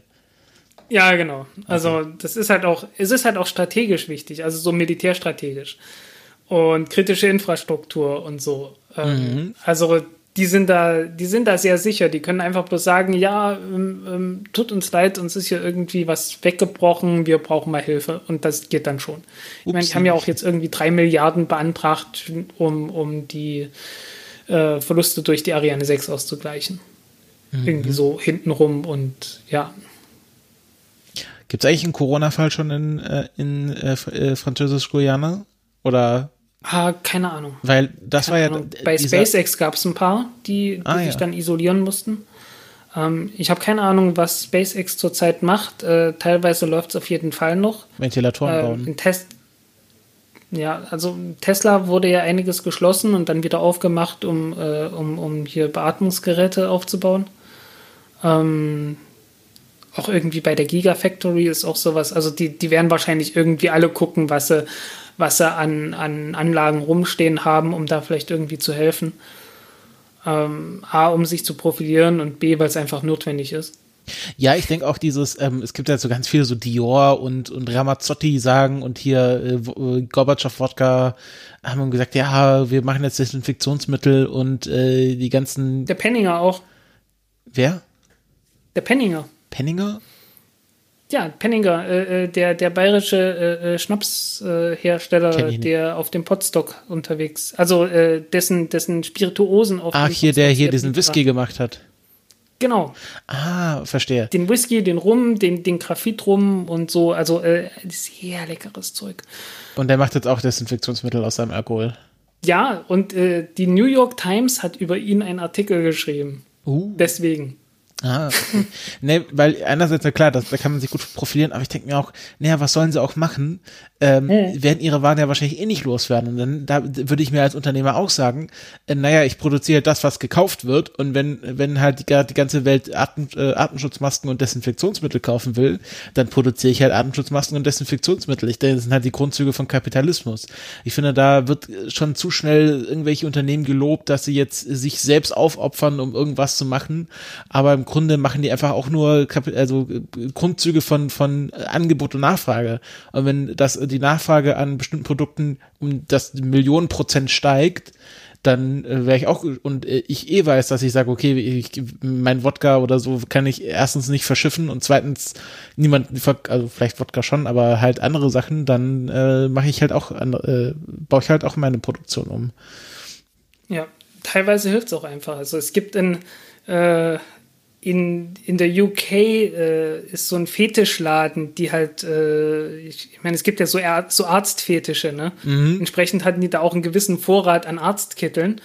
Und den haben sie dann halt auch irgendwie den, den britischen, äh, ähm, den britischen Krankenhäusern zur Verfügung gestellt. Ja, das habe ich jetzt auch von diesen ganzen Arztserien gehört, also so Grey's Anatomy und so, dass die Produktionen, die ja dann eh auch schließen mussten, ihren Vorrat an Atemschutzmasken, die sie für ihre Dreharbeiten brauchten, äh, gespendet haben. Oh, okay. Hm.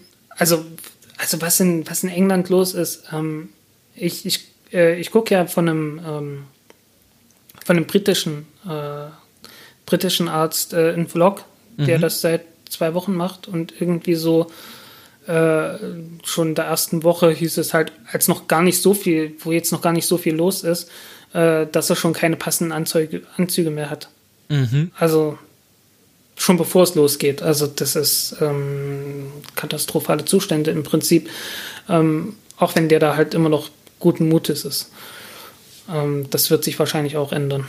Äh, naja, ähm, gut. Ähm, wie sind wir auf diesen Trichter gekommen? Ach so, wozu braucht man OneWeb? Das sollte man vielleicht auch noch sagen. Äh, diese Satellitenkonstellation, ähm, einfach bloß, weil es eine Story war, die ich gefunden habe. Äh, St. Helena, was ja bekanntlich die Firma ist, wo Napoleon gestorben ist, ne? Nicht die Firma, die, äh, die Firma, die, die, Insel. die Insel. Die Firma, oh Gott. ähm, ich klinge bald wie Joe Biden. Ähm, äh, die war vom Internet getrennt und weil die halt nur über Satelliteninternet bekommen, also geostationäre Satelliten. Und da hieß es, ja, vier Minuten und dann waren es mal eben so dreieinhalb Stunden. Ähm, was halt so die Dinger sind, weshalb so große Konstellationen dann manchmal auch besser wären, weil dann, dann hast du nicht so viele, dann bist du nicht mehr von einem Satelliten abhängig. Ja, hatten mhm. wir ja vorhin schon bei dieser, bei dieser Militärkonstellation ja. aus den 60ern, ne? Da, genau, wenn du halt, äh, wenn halt einer ausfällt, dass dann halt einfach in ein paar Minuten der nächste in Reichweite rotiert und äh, man dann Zeit hat, den anderen zu ersetzen. Genau. Gut, SpaceX. Ähm, SpaceX. SpaceX hat äh, Starlink-Satelliten gestartet. Erfolgreich. Nummer und sie sind nicht pleite. Haben jetzt, sie sind nicht pleite. Ähm, äh, von, von Elon Musk gab es ja, ich glaube, hatte ich doch in der letzten Ausgabe äh, verlinkt und gesagt, dass er da mal einen Vortrag gehalten hat. Mhm. Ja, und äh, ja, und äh, da meinte halt auch so, irgendwie das, das Wichtigste bei Starlink ist, nicht pleite gehen. Ganz, ganz wichtig, nicht pleite gehen. Jede einzelne, je, äh, wirklich jede einzelne äh, Satellitenkommunikationsplattform im niedrigen Erdorbit, äh, jede Firma, die sowas bauen wollte, ist pleite gegangen. Und äh, das ist so, so oberste Priorität. Nicht pleite gehen. Nicht ein Teil von dieser langen Geschichte werden. Also äh, es gab ja Teledesic, äh, die, ich glaube, nie einen Satelliten gestartet haben oder zumindest nicht, nicht erfolgreich das Ding aufgebaut haben. Ähm, Orbcom ist zwischendurch pleite gegangen. Iridium ist natürlich pleite gegangen. Äh, Iridium, die ja äh, die Satellitenkonstellation aufgebaut hatten und dann bei der feierlichen Eröffnung mitgekriegt haben, scheiße, niemand benutzt das. Also im Sinne von Totenstille. nix, gar nichts. Nachdem sie Milliarden ausge irgendwie ausgegeben hatten. Also das muss, ein, das muss ein Moment gewesen sein, da möchtest du nicht in deren Schuhen gesteckt haben. Aber also wie, wieso hat das niemand benutzt? War, war es Marketing einfach schlecht oder die Software? Äh, nicht genügend Handys, also nicht genügend so, so Handsets. Ach so, okay, also es war einfach äh, äh, gut, wir haben die Satelliten. War zu teuer. War, war zu teuer und, und, und es gab halt niemanden, der hätte telefonieren können oder wollen. Und ja, die wurden dann halt alle gerettet vom Militär. Äh, gab auch Global Star, glaube ich. Gab es auch noch. Also die wurden alle irgendwie gerettet. Indirekt über Militärbeteiligung. Ähm, brauchten sie auch dann ganz plötzlich. So Afghanistan, Irak und so. Und äh, da ging das dann. aber, aber so, so kommerziell gab es da halt äh, überhaupt keinen Grund, das zu machen. Naja, ähm, jedenfalls, äh, es gibt jetzt 300 Satelliten da oben. Ähm, einer davon ist etwas dunkler als alle anderen, äh, und zwar um zwei Magnituden dunkler. Es gab jetzt diverse, also dieser DarkSat wurde ja gestartet, ähm, weil die Satelliten doch einfach zu hell sind. Und ähm, ich habe jetzt diverse Messungen gesehen. Also ist halt so um zwei Magnituden dunkler. Das heißt, du kannst den, die haben eine Helligkeit von sechs Magnitude am Himmel, also der eine im Vergleich zu vier von den anderen. Und das heißt, du kannst dir mit bloßem Auge nur mit sehr viel Glück und unter wirklich idealen Bedingungen vielleicht sehen, wenn du genau weißt, wo du gucken musst und wann du gucken musst und von wo nach wo der geht. Also ist wirklich ähm, de facto unsichtbar. Also für, für die meisten normalen Menschen. Die werden den nicht sehen können. Ähm, außer natürlich auf dem Weg bis dahin in den, in den Orbit. Ähm, und ich habe ein Foto gesehen von, von Starlink-Satelliten, die, äh, also durchs Teleskop durch, wo man dann wirklich sehen kann, okay, unten das kleine dunkle Ding, das ist ein Satellit, also der, äh, ähm, der Satellitenbus. Und dann oben ein großes äh, Sonnensegel, das halt Licht reflektiert und das dafür sorgt, dass die ähm, in der Anfangsphase auf dem Weg in die endgültige Position so hell sind. Und sobald die dann einmal oben sind, äh, fällt halt äh, die Lichtreflexion von dem großen Solarsegel weg und dann sind sie nicht mehr so hell. Ja, ähm, auf dem Weg zum, zum neuesten äh, Start äh, gab es ein kleines Problem beim ersten Startversuch. Ähm, einfach alle Triebwerke angelassen, eine Sekunde später ausgemacht. Und das lag einfach daran, dass ein Triebwerk zu viel Leistung gebracht hat. Ähm, das kann passieren, äh, wahrscheinlich irgendwas abgenutzt oder so, irgendwie Ventil zu weit offen gestanden, ähm, weil die Rakete, die sie dort benutzt haben, äh, ist zum fünften Mal geflogen. Mhm. Und war damit die, die, die dienstälteste, ich glaube, äh, Booster Nummer 1046. Und ähm, ja, die hat ihren letzten Flug gehabt. Denn äh, beim eigentlichen Start ist ähm, kurz, vor, äh, kurz vor Brennschluss der ersten Stufe ein Triebwerk ausgefallen. Ähm, äh, Elon Musk hat gesagt, äh, vorzeitig abgeschaltet. Das kann durchaus sein. Ähm, man hat halt bloß so eine Wolke gesehen. Ähm, auf jeden Fall, das Triebwerk ist ausgefallen, ähm, ist für die Falcon 9 jetzt nicht das Problem. Die haben mehr als genug Schub, um das zu kompensieren. Irgendjemand hat ausgerechnet, ja, dadurch hat die Rakete 60 Kilogramm mehr Treibstoff verbraucht. Ähm, also war kein, war jetzt, also die erste Stufe hat 60 mhm. Kilo mehr Treibstoff verbraucht. Also war ein Witz, ne?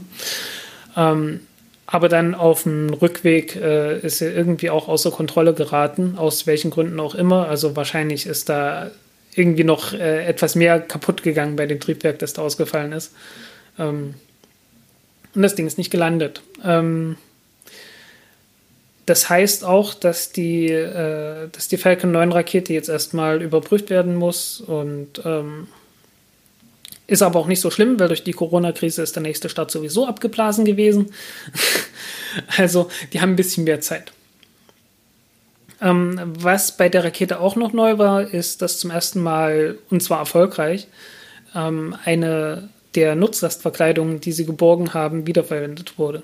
Oh, das äh, ist ja schon ein Meilenstein. Ja, durchaus. Ähm, das heißt, äh, also man kann jetzt nicht sagen, okay, das Ding hat irgendwie zweieinhalb Millionen gekostet. Folglich, also so eine, so eine komplette äh, Nutzlastverkleidung kostet fünf Millionen. Eine Hälfte haben sie benutzt und äh, wäre entsprechend wert zweieinhalb Millionen, ähm, weil man darf nicht vergessen, äh, du musst auch da rausfahren, du musst die auffangen und äh, also du musst das Ding wieder aufarbeiten. Also das, das kostet auch schon noch mal was, aber äh, hoffentlich weniger als zweieinhalb Millionen. Mhm, mhm.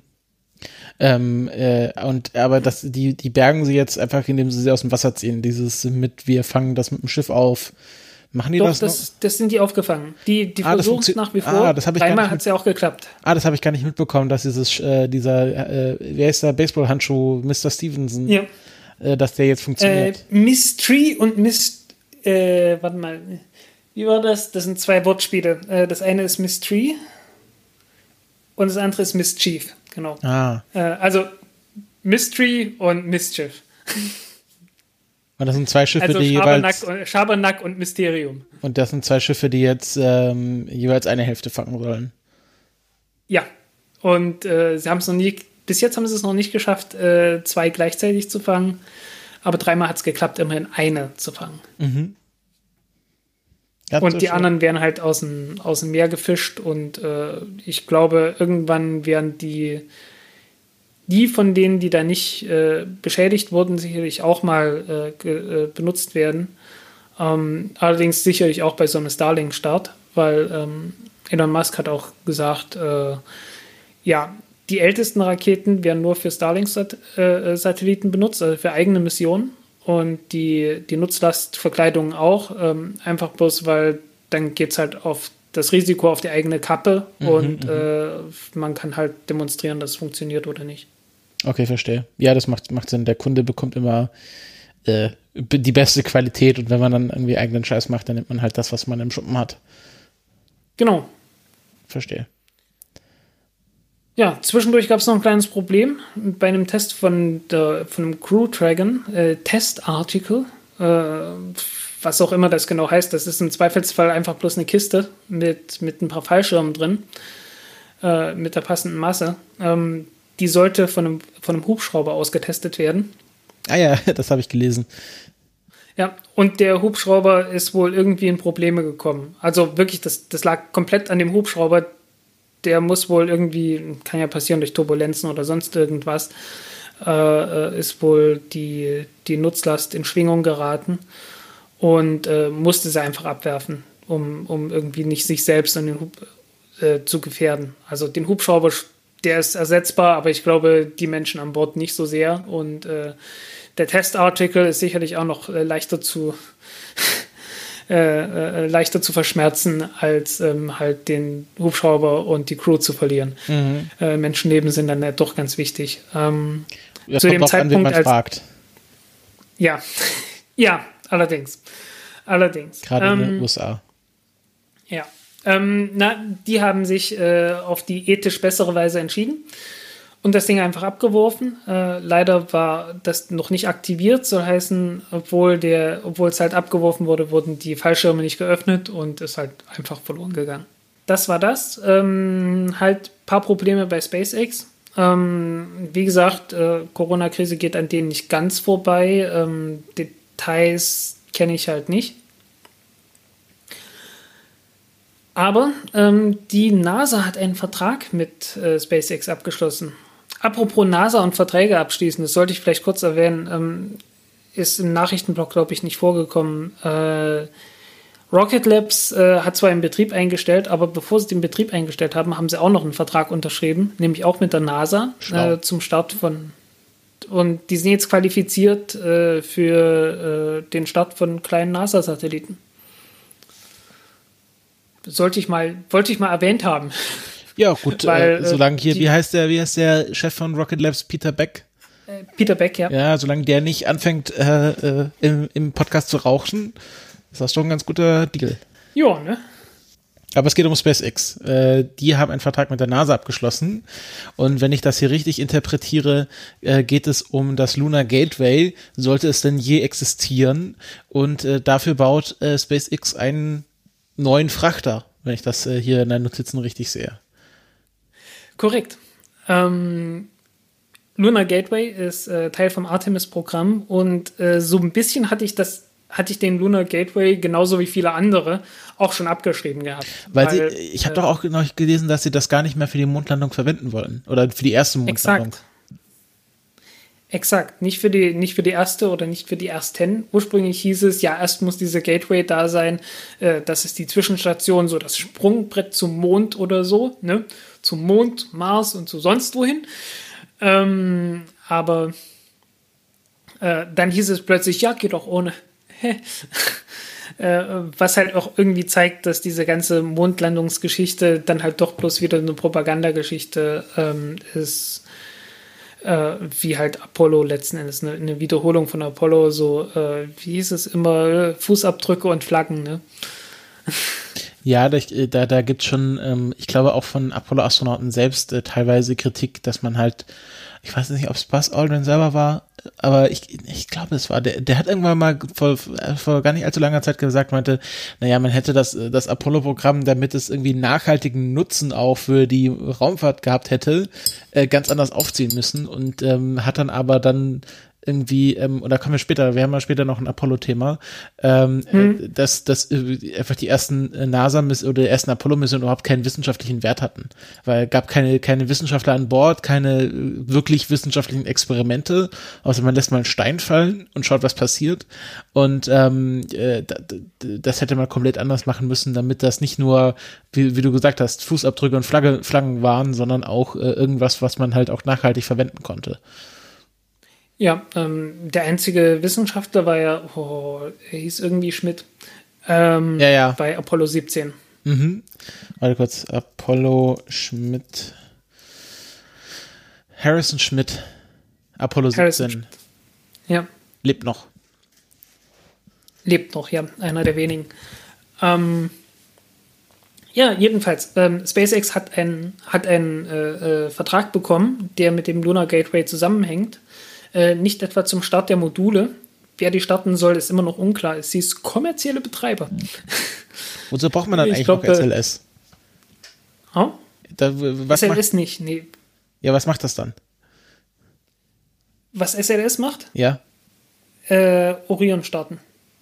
Ah, okay. Ja, wir sehen, ob das noch, also, aber wozu braucht man dann Orion, wenn man Dragon hat?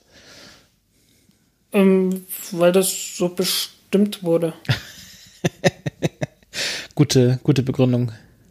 Äh, keine Ahnung. Also äh, das, das ist halt, das ist halt eines dieser Dinge. Also so richtig, so richtig äh, äh, guckt da keiner durch und deswegen rede ich halt auch von, von Korruption, weil das halt auch letzten Endes das ist, was die meisten sagen irgendwie, dass das ist im Wesentlichen äh, ein, ein äh, Boeing-Unterstützungsverein geworden äh, in ganz wesentlichen Teilen, äh, was wirklich alles sehr unschön ist.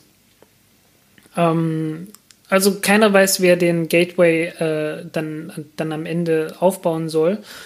Aber mit Fracht soll er von SpaceX ähm, versorgt werden, äh, mit einem neuen Transporter, den nennt SpaceX Dragon XL. Sieht ungefähr genauso aus wie ein Cygnus-Transporter. Und ich glaube, ich glaube, äh, äh, äh, hier, wie hießen die nicht mehr Orbital? Northrop Grumman Innovation Systems, ne? Mhm, catchy.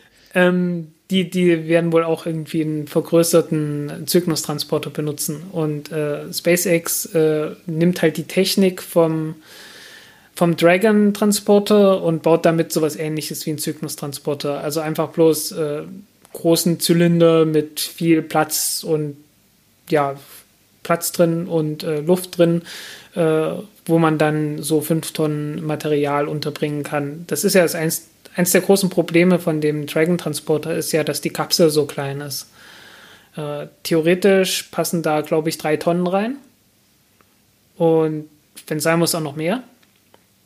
Aber von der Dichte her hat man halt das Problem, äh, da ist nur so und so viel Platz und äh, Bleiplatten werden sehr selten transportiert. Folglich, ähm,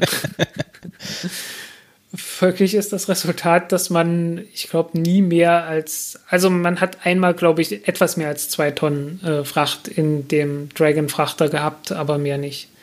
Und der letzte Dragon-Frachter ist ja gerade an der ISS und äh, kommt dann irgendwann runter und äh, dann wird dann werden die Frachtversionen von dem Crew Dragon benutzt, um die ISS zu versorgen. Und Dragon XL ist dann halt für den Lunar Gateway vorgesehen. Wie gesagt, 5 Tonnen Fracht. Äh, wahrscheinlich äh, nochmal so 5 Tonnen kann man so grob veranschlagen für den Dragon-Frachter selbst. Also für so Strukturen und so weiter. Mhm. Dann noch ein paar Tonnen äh, für Treibstoff. Müsste so bei 15 Tonnen oder so. 15 Tonnen, ich habe schon 18 Tonnen gelesen. Also äh, da ist noch viel Kaffeesatz lesen, weil niemand was Offizielles gesagt hat. und wird halt mit einer, äh, also du könntest das durchaus mit einer Falcon 9 Rakete auch zur ISS schicken. Ich frage mich so ein bisschen, ob das irgendwie so, so ein bisschen mit angedacht ist. Ähm, aber zum Mond brauchst du natürlich eine Falcon Heavy dafür. Und die Falcon Heavy ist ja mh, mm, vom Aufbau her so, dass die Oberstufe viel zu klein ist, als dass man äh, die effizient benutzen könnte, wenn man die unteren drei Stufen alle wiederverwenden möchte, alle landen möchte. Deswegen wird es wohl so enden, dass man zwei Booster ähm, landet und den zentralen, die Zentralstufe ähm, halt ja komplett ausbrennen lässt, wieder eintreten, wieder eintreten und verglühen lässt. Mhm. Einfach um die, die notwendige, äh, um den notwendigen Schub zu bekommen. Ähm, soll in einen hohen Erdorbit kommen. Hoher Erdorbit heißt äh, oberhalb vom geostationären Orbit. Also mit, das ist einfach mit, so, so Definition. Mit der, mit der Zentralstufe. Ja, also halt die Zentralstufe feuert dann halt einfach weiter, bis Treibstoff ausgegangen ist. Dann wird die normale Oberstufe, die ja auch von der Falcon 9 benutzt wird, abgekoppelt und äh, schiebt es dann halt noch ein Stück weiter. Mhm. Aber du hättest halt äh, nur, ich glaube, 10 Tonnen, äh, nur 10 Tonnen ähm, Nutzlast, wenn du alle drei unteren Stufen wiederverwenden möchtest. So maximal. Wenn, wenn alles irgendwie, wenn du drei Landeschiffe hast, um alle drei Booster zu landen, dann kommst du so ungefähr auf 10 Tonnen in geostationären Orbit. Aber du hast halt 10 Tonnen schon ohne Treibstoff. Und du brauchst halt noch Treibstoff, um zum Mond zu fliegen und äh, in den Mondorbit reinzukommen. Und du brauchst noch Treibstoff, um aus dem Mondorbit wieder wegzukommen, um das Ding irgendwo zu verschrotten. Ob nun auf dem Mond oder auf der Erde, ist ja egal, aber es muss halt irgendwie weg da. Und dafür brauchst du Treibstoff, dafür brauchst du Masse. Und das kriegst du nur hin, wenn du mit der Falcon Heavy dann ein bisschen äh, äh, mehr rausholst. Und das geht halt nur, indem du die Zentralstufe dann halt wegwirfst. Mhm. Es sei denn, äh, SpaceX hat irgendwie ähm, ähm, noch eine neue Oberstufe in der Hinterhand und äh, qualifiziert die Falcon Heavy nochmal neu. Aber das glaube ich nicht, weil das ist zu viel Aufwand. Ja, vor allem so und viel Aufwand zu betreiben für etwas, was vielleicht gar nicht gebaut wird. Also Lunar Gateway. Ja, dass nur das vielleicht nicht gebaut wird und äh, die NASA garantiert auch nur äh, zwei Flüge. Ja, ja, gut, das ist also zwei, zwei Flüge wären garantiert und dann äh, kann es beliebig verlängert werden äh, bis zu 15 Jahre. Ein, zwei Flüge im Jahr. Ähm, die Frachter sollen ein halbes bis ein ganzes Jahr angedockt bleiben. Ja, kann man sich aussuchen. Kann man sich dann ungefähr äh, ausrechnen, was das bedeutet. Ne? Also so ungefähr ein, zwei Flüge im Jahr. Ähm, es sollen mehr, es sollen nicht nur SpaceX sein, sondern noch andere Betreiber irgendwie zum Zuge kommen. Und äh, insgesamt ist das Budget, was sie vorgesehen haben, 7 Milliarden US-Dollar. Mhm. Für alle. Okay. Ist nicht so viel. Wie viel SpaceX abbekommt, weiß niemand. Ja, wenn du denkst, so, wie viel kostet aktuell so ein Falcon Heavy Start? Ähm, ich glaube 150, wenn du alles wegschmeißt. Also äh, ich, ich habe so, im, hab so im Hinterkopf, dass Elon Musk mal gesagt hat, naja, so 95 oder so, wenn man äh, die beiden Seitenbooster äh, wiederverwendet. Ja, sagen wir mal 100 Millionen, 10 Flüge sind äh, eine Milliarde und dann noch zwei, drei weitere Betreiber dazu. Ja, ja, dann hast du noch, du hast ja noch die, die Entwicklungskosten ja, für, Den, für den Frachter dazu, äh, dann die üblichen, die üblichen Aufsteiger halt, ne? Also, also, also das äh, sind sieben Milliarden schnell aufgebraucht. Ja, also ich schätze, SpaceX wird da irgendwie wieder so, so knapp drei Milliarden bekommen und der an und wer auch immer sonst etwas mehr als vier. Wie das halt so immer ist, ne? Also, dass das Boeing auch nicht leer ausgeht.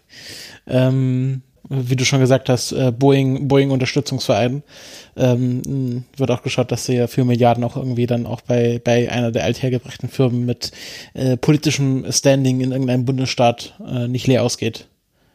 Ja. Naja, ich habe jedenfalls meine, mein, mein äh, Golem-Artikel abgeschlossen mit dem schönen Satz. Außerdem hängt das Artemis-Programm von der politischen Unterstützung der US-Regierung ab, deren Stabilität in nächster Zeit wohl auch nicht garantiert werden kann. Mhm, mh. Ob sich das deren auf äh, deren Stabilität, ob sich das auf die politische Unterstützung oder auf die US-Regierung äh, bezieht, darf sich jeder selbst aussuchen. Na gut, dann äh, kommen wir mal zu dem Thema, was ich vorbereitet habe, ausnahmsweise. Nämlich, äh, es geht um, äh, wie ähm, so oft bei meinen Themen, um menschliche Raumfahrt und um Raumfahrtgeschichte. Äh, nämlich äh, um den äh, Command Module Pilot von Apollo 15, Alfred Warden. Der ist nämlich verstorben. Ähm, das ist ja mittlerweile die Haupteigenschaft von Mitgliedern des Apollo-Programms, ähm, dass sie sterben. Äh, und ja. äh, genau. Ähm, kurze Zwischenfrage. Ähm, bist du jetzt eigentlich schon offiziell Historiker? Noch nicht. Äh, also, äh, sage ich mal so, ich habe das Dokument noch nicht, ich habe auch noch meine Bachelorarbeit nicht abgegeben, aber ich bin schon operational, äh, ich bin schon sehr lange äh, operational Historiker. Ich weiß ja nicht, äh, ab wann man sich das nennen darf, ist ja wahrscheinlich kein geschützter Begriff. Ähm, aber nein, ich habe noch nicht die vollen akademischen Ehren erhalten. Okay. Ähm, sorg dafür, dass du da irgendwie eine, eine Art von Zeremonie äh, wenigstens organisierst, weil bei mir war das so, ich bin damals äh, zum, ja, einfach bloß so an diesen Infotisch gegangen und dann wurde mir diese, diese Urkunde gegeben und das war's. Na, ich, ich hoffe ja, also, dass das möglich Also wirklich so im Sinne von, so als hättest du irgendwie einen Prüfungsschein in der Hand gedrückt. Naja, also äh, da, da, da, da brauche ich jetzt keine Zeremonie, wo, äh, wo sie Pomp and Circumstance spielen. Ähm, das kann ich mir schon selber organisieren. Ich hoffe ja, dass das möglichst mit wenig Verwaltungsaufwand einhergeht und im besten Fall mir das, äh, also mir würde ja ein PDF reichen. Ähm, so ist es ja nicht. Das kann ich mir auch selbst ausdrucken. Ähm, und ich vermute mal, in Zeiten von Corona wird es auch nicht mehr als ein PDF geben. Hm. Ja, ähm, nee, aber ich, ich empfehle dir, äh, äh, sorg dafür, dass da irgendwie ein ganz kleines, wenigstens ein kleines bisschen Zeremonie ist. Ja, da gehe ich schön essen und, und äh, keine Ahnung. Genau. Irgendwie ja, weil das hat mir echt gefehlt damals. Ja, ja. Gut, äh, zurück zum Thema. Sorry. Alfred Warden. Ähm, Alfred Warden war, äh, wie schon gesagt, Command Module Pilot von Apollo 15. Ähm, war äh, die vierte Mission, äh, die auf dem Mond gelandet ist. Ähm, man weiß Apollo 11, äh, Apollo 12, Apollo 13 hat nicht geklappt und dann 14, 15. Ähm, äh, war im Jahr 1971, also drei Jahre nach Apollo 11 und ähm, Genau, ist jetzt am 18. März verstorben, wurde damit 1932 ist er geboren, minus 2020, genau, wurde 88 Jahre alt und ähm, was ihn jetzt so speziell macht, äh, natürlich äh, alle Apollo-Astronauten sind auf irgendeine Weise speziell, ähm, war, dass er im Guinness-Buch der Rekorde als der am isoliertesten Mensch der Geschichte äh, eingetragen wurde. Ähm, er war nämlich äh, fast drei Tage allein im Command-Modul, während äh, Apollo 15, ähm, also der, der Lander von Apollo 15 unten war. Und ähm, ja, war, war auch ziemlich weit draußen und war zu gewissen Zeitpunkten, wo er dann auch keinen Kontakt zur Erde hatte, ja, der, der am alleinigste Mensch, oder wie sagt man da, der am äh, Der einsamste Mensch der Welt. Genau, der einsamste Mensch des, der Welt. Des, des Weltalls. Genau, ich Einsamste mir, Mensch des Weltalls. Ich habe mir hier eigentlich auch aufgeschrieben, wie weit er weg war. Äh, muss ich nur wiederfinden. Ähm, ja, in der Zwischenzeit möchte ich mal ganz kurz noch Apollo 15 äh, dahingehend erwähnen. Hat die schönste Landestelle von allen. Genau, im Meer der Tränen. Äh, nee, Mare Imbrum, äh, das Regenmeer. Hm, okay, ja, äh, da ist, die sind irgendwie in der Nähe von, einer, von so einer längeren Spalte gelandet. Genau, im und, äh, äh, jede Menge Hügel im Hintergrund. Also es ist eine richtig schöne, richtig schöne Stelle gewesen. Kann ich dir auch sagen, wo das genau ist, nämlich äh, im Hadley Ryle und ähm, in der Nähe der Montes Apenius. Äh, Apennin, was? Apenninus. Ähm, das meintest du wahrscheinlich mit, dem, mit der Hügelkette im Hintergrund. Genau. Und das ist halt im, im äh, Meer, des, Meer des Regens, Mare Imbrum. Und ähm, genau, er war äh, zeitweise ähm, 3597 Kilometer von dem nächsten Menschen entfernt. Und äh, damit äh, der Mensch, der je am weitesten weg von äh, irgendwelchen anderen Menschen waren, alleine. Ich meine, Apollo 13 war ja ziemlich auch ziemlich weit draußen durch hier durch hier Sondermanöver, aber da, die waren dann immer noch zu dritt. Und ähm, er hat dann auch selbst gesagt, ähm, er, er fand es äh, waren es drei sehr wundervolle Tage, die er dort alleine im, im, im äh, Schiff, äh, im Raumschiff verbracht hatte. Und ähm, er meinte auch, dass er das schon gewohnt war, weil er ja früher Kampfpilot war. Und ähm, genau, äh, war auch der erste, der eine Deep Space EVA durchgeführt hat, also eine, ähm, eine, einen Weltraumspaziergang äh, außerhalb des Erdorbits. Ähm, weil er nämlich ein Rückweg, ne? Genau, weil er nämlich eine Videokassette äh, vom Aus von au, von der Außenseite des ähm, war es äh, das Landemodul ich weiß nicht ganz genau, aber sie wollten auf jeden Fall oder vom Kommandmodul eine Videokassette von der Kamera, die außen an der Apollo-Fähre angebracht war, ähm, musste er quasi wieder reinholen und das ging halt nicht von innen. Und ähm, das war das erste Mal, dass, er, dass sie das gemacht haben. Das haben sie danach noch ein bisschen öfters gemacht, aber er war halt der erste Mensch, der außerhalb des Erdorbits äh, ein Raumschiff verlassen hat. Und ähm, genau, ist dann, äh, sind dann wieder gelandet. Und ähm, was ich dann in meiner Recherche dann mir noch ein bisschen genauer angeschaut habe, war ähm, eine Affäre, die danach aufgedeckt wurde, nämlich die Apollo 15 Postal Covers Incident also der Apollo 15 Briefmarkenvorfall. Ähm, weil es war nämlich so, das ist auch schon seit Apollo 11 so, ähm, jeder Astronaut bekommt so ein kleines Täschchen, was in Größe und Gewicht dann begrenzt ist, wo sie so Sachen reintun können, die sie dann zu ihrem Mondflug mitnehmen können ähm, und äh, wo man gesagt hat, ja gut, äh, die, die, gehen hier ein großes Risiko ein und wir erlauben denen so ein paar Memorabilia mitzunehmen, die sie dann einfach haben, wo du sagst irgendwie hier so dein, dein Glücksbringer und so, der ist dann mit zum Mond geflogen. Und ähm, das hat dann so ein bisschen Überhand genommen.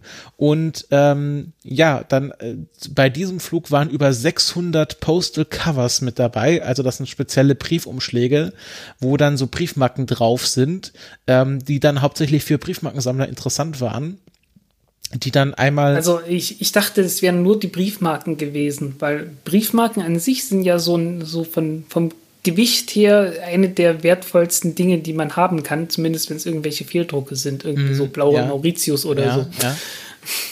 Nee, nee, das sind, das sind, äh, ich habe mich da so ein bisschen jetzt äh, eingelesen in die, äh, in die Prozesse der Philatelie. Ähm, und das sind anscheinend speziell designte Briefmarken, ähm, die, wo es dann auch ganz wichtig ist, wann wurde das wo entwertet und welche Poststempel sind drauf. Und das war dann so, dass sie quasi diese Postal Covers ähm, genommen haben und äh, die werden dann, äh, wie wurde das hier genannt? Ähm, äh, genau, gecancelt. Also das, der Fachausdruck ist, so ein Postal Cover wird gecancelt.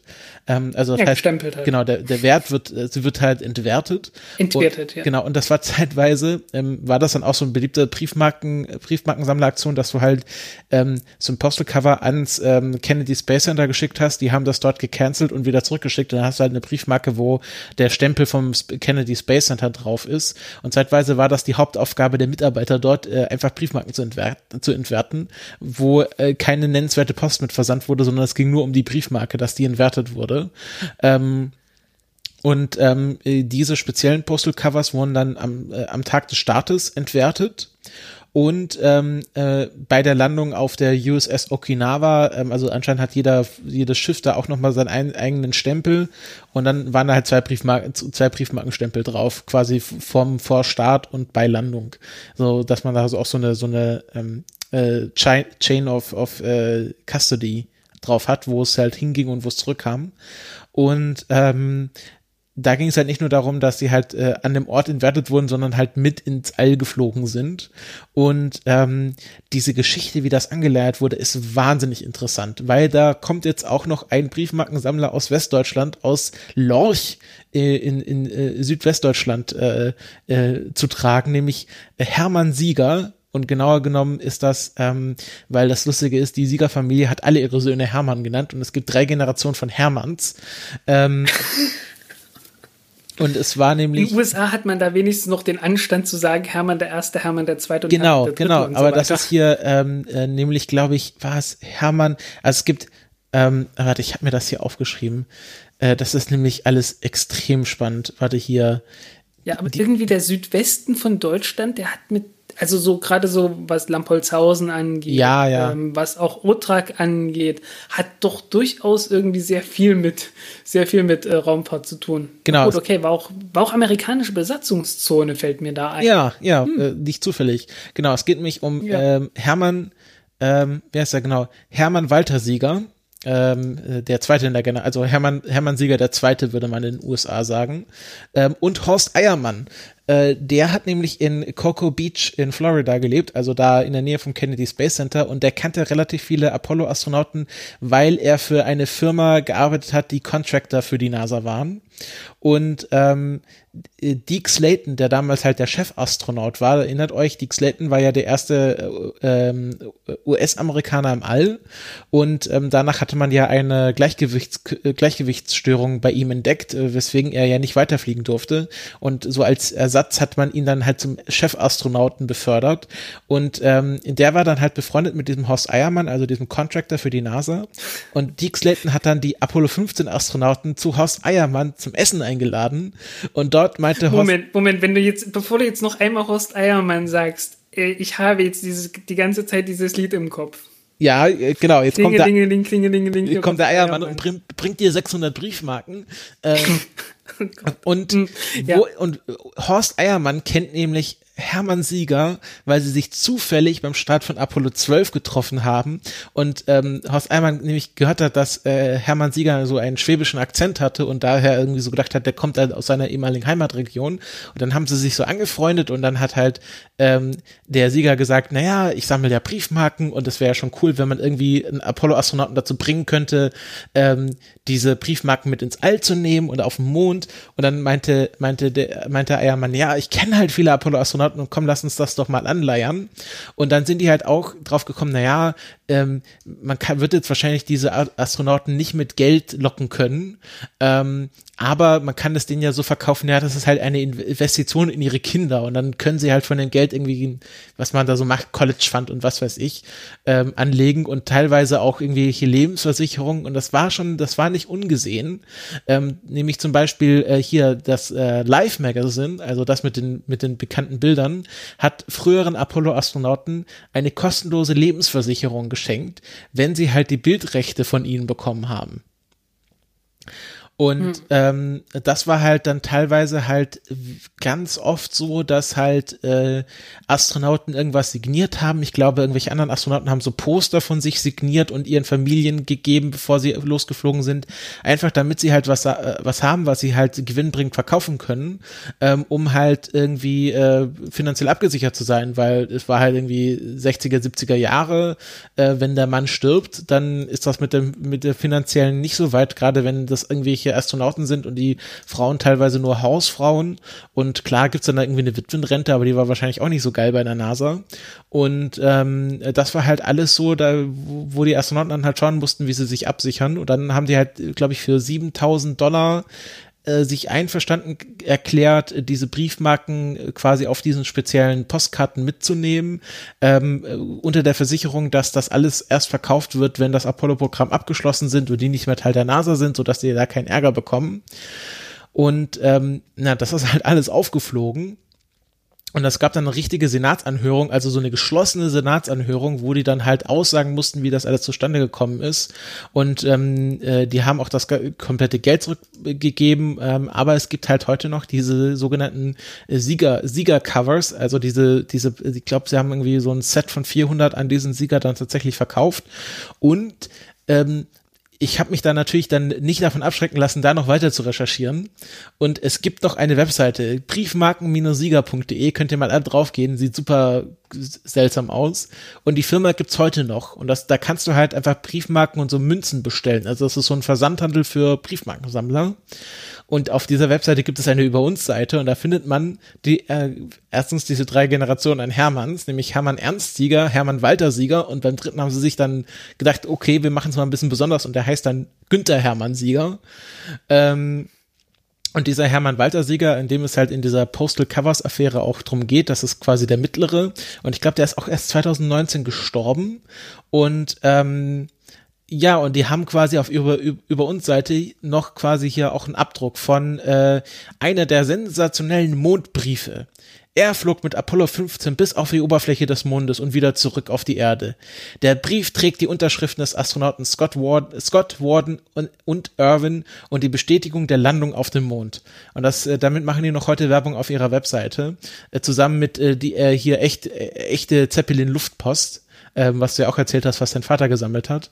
Ähm, wenn ich mich, oder was hat er gesagt? Ich, äh, ich glaube das nicht, aber äh, ich hatte auf jeden Fall so ein bisschen Luftpost, äh, war auf jeden Fall dabei. Äh, das war halt, ähm, er hat halt Briefmarken aus dem Saarland gesammelt. Während der, solange wie das noch irgendwie Besatzungszone war und unklar war, ob, ob das Saarland äh, an Deutschland angeschlossen wird oder nicht. Äh, wirklich so diese paar Jahre. Mhm. Darauf hatte er sich spezialisiert. Ja, und ähm, ja, das war, ich, ich glaube, so das Spannendste, was man über, über Alfred Warden erzählen kann, dass er halt in diese Affäre verstrickt war. Er selber hat dann noch mit einem anderen ähm, befreundeten ähm, äh, ähm, äh, Briefmarkensammler und ich glaube, der war irgendwie äh, Regisseur auch. Der hat dann noch weitere Briefmarken mit hochgeflogen. Ähm, und das hat er aber dann tatsächlich offiziell angemeldet und ähm, es ging dann auch teilweise um Münzen, dass so irgendwie, da ging es irgendwie so Franklin-Coins, die sie dann auch geflogen haben und diese Münzen wurden dann nicht verkauft, sondern wieder eingeschmolzen und daraus wurden dann neue Münzen gemacht, wo dann halt nur so ein Prozentsatz von diesem, sag ich mal, dieser Mondmütze drin war und dann konnte man halt ein viel größeres Set an Münzen verkaufen und gesagt hat, hier ist Metall drin, was auf dem Mond war. Ähm, und das ist, äh, wo ich halt vorher auch sagte, das ist diese ganzen bizarren Begebenheiten Gegebenheiten des Apollo-Programms, also wo es dann wirklich da, darum geht, dass irgendwelche Briefmarken äh, heimlich mitgeflogen wurden. Ähm, das war, äh, das finde ich immer wahnsinnig faszinierend. Ja, es ist so ähnlich wie äh, in der Frühzeit der Kernkraft, wo man äh, in, in diesen Forschungsreaktoren dann auch gerne mal irgendwelche Münzen mit reingemacht hat, die ja entsprechend auch radioaktiv wurden, aber das war ja noch nicht so schlimm, ne? Mhm. Und die hat man dann mit nach Hause genommen. Genau, das. Äh, Weil man hat dann halt eine radioaktive Münze. Juhu. Genau. Hier wird, ähm, was ich auch ganz spannend fand, in diesem Postal Covers Wikipedia-Artikel wird auch noch mal kurz erwähnt, wie viel so ein Apollo-Astronaut verdient hat. Ich weiß nicht, ob du dich da schon mal gefragt hast, was, was man da so verdient hat als Apollo-Astronaut. Ich weiß es nicht, aber die Reisekostenabrechnungen waren nicht allzu prall, ne? Also ich weiß nicht, ob es da noch mal eine Gefahrenzulage für die eigentlichen Missionen gibt, aber so das reguläre Monatsgehalt, wenn du auf der Erde warst, betrug bei äh, L. Warden 1715 Dollar. Ähm, was äh, nicht so viel klingt. Ich habe das mal mit so einem Inflationsrechner hochgerechnet. So mal 10 oder so. Ja, so genau, sind so 11.000 Dollar äh, in 2020 Geld. Ähm, aber ich weiß nicht, ob man das so übertragen kann. Das ist, er hat auch am wenigsten verdient. Hier äh, Scott und Irwin haben jeweils so um die 2.000 Dollar pro Monat verdient. Das wird wahrscheinlich schon ein ganz gutes Gehalt gewesen sein, aber auch nichts, mit, mit dem du reich werden kannst. Ähm, und äh, so die. Das war halt noch die Zeit das war jetzt so die Zeit der, der Mittelklasse in, in Amerika, als halt äh, alles noch deutlich egalitärer war, als das heutzutage so ist. Ja, man muss auch bedenken, äh, dass die waren ja auch größtenteils Alleinverdiener der Familie. Also die Ehefrauen haben ja da nicht so viel Geld verdient ähm, und waren ja teil, äh, größtenteils Hausfrauen. Ähm, und ähm, ja, ich, ich, also ich, ich kann jetzt nicht sagen, wie, ob das jetzt viel oder wenig Geld war, aber die mussten halt auch schon schauen, wie sie dann sich langfristig auch absichern. Und wenn man sich diese Apollo-Biografie noch anschaut, also so hier Neil Armstrong und so, die wurden halt teilweise dann einfach in irgendwelche Aufsichtsräte von irgendwelchen Weltraumfirmen gewählt oder berufen und haben dann halt, wie halt jeder andere Politiker auch in der Wirtschaft irgendwie Geld gescheffelt danach. Ja, das ja, war hey, das. Vielen Dank, tolle Geschichte. Genau, das war es zu L. Warden. Ähm, ja, also der scheint auch jetzt auch bis halt auf diese Briefmarkenaffäre, ich finde jetzt auch auf lange Sicht gesehen nicht so schlimm, war der auch irgendwie ein sehr äh, anscheinend äh, okayer Mensch, äh, war dann auch Teil, äh, Kongress, äh, hat hier für den amerikanischen Kongress kandidiert. Ähm, nee, nicht äh, Kongress hier, House of Representatives. Ähm, äh, ach nee, ist das, ist das der Kongress? Das ist der Kongress, das genau. andere ist der Senat. Genau, nämlich für den zwölften äh, District in Florida, ähm, verlor aber in, in den, äh, schon in den Vorwahlen. Ähm, und äh, tatsächlich hat er seine Kampagne mit diesen Briefmarken finanziert. Also er hat, er hat, hier steht, äh, er hat äh, ein paar dieser Briefmarken verkauft, um die Verluste aus seiner äh, nicht erfolgreichen Kampagne zu finanzieren. Ähm, ähm, und dann meinte er war dann meinte er auch so, es, es war irgendwie für ihn persönlich wichtig, dass er das mal gemacht hat.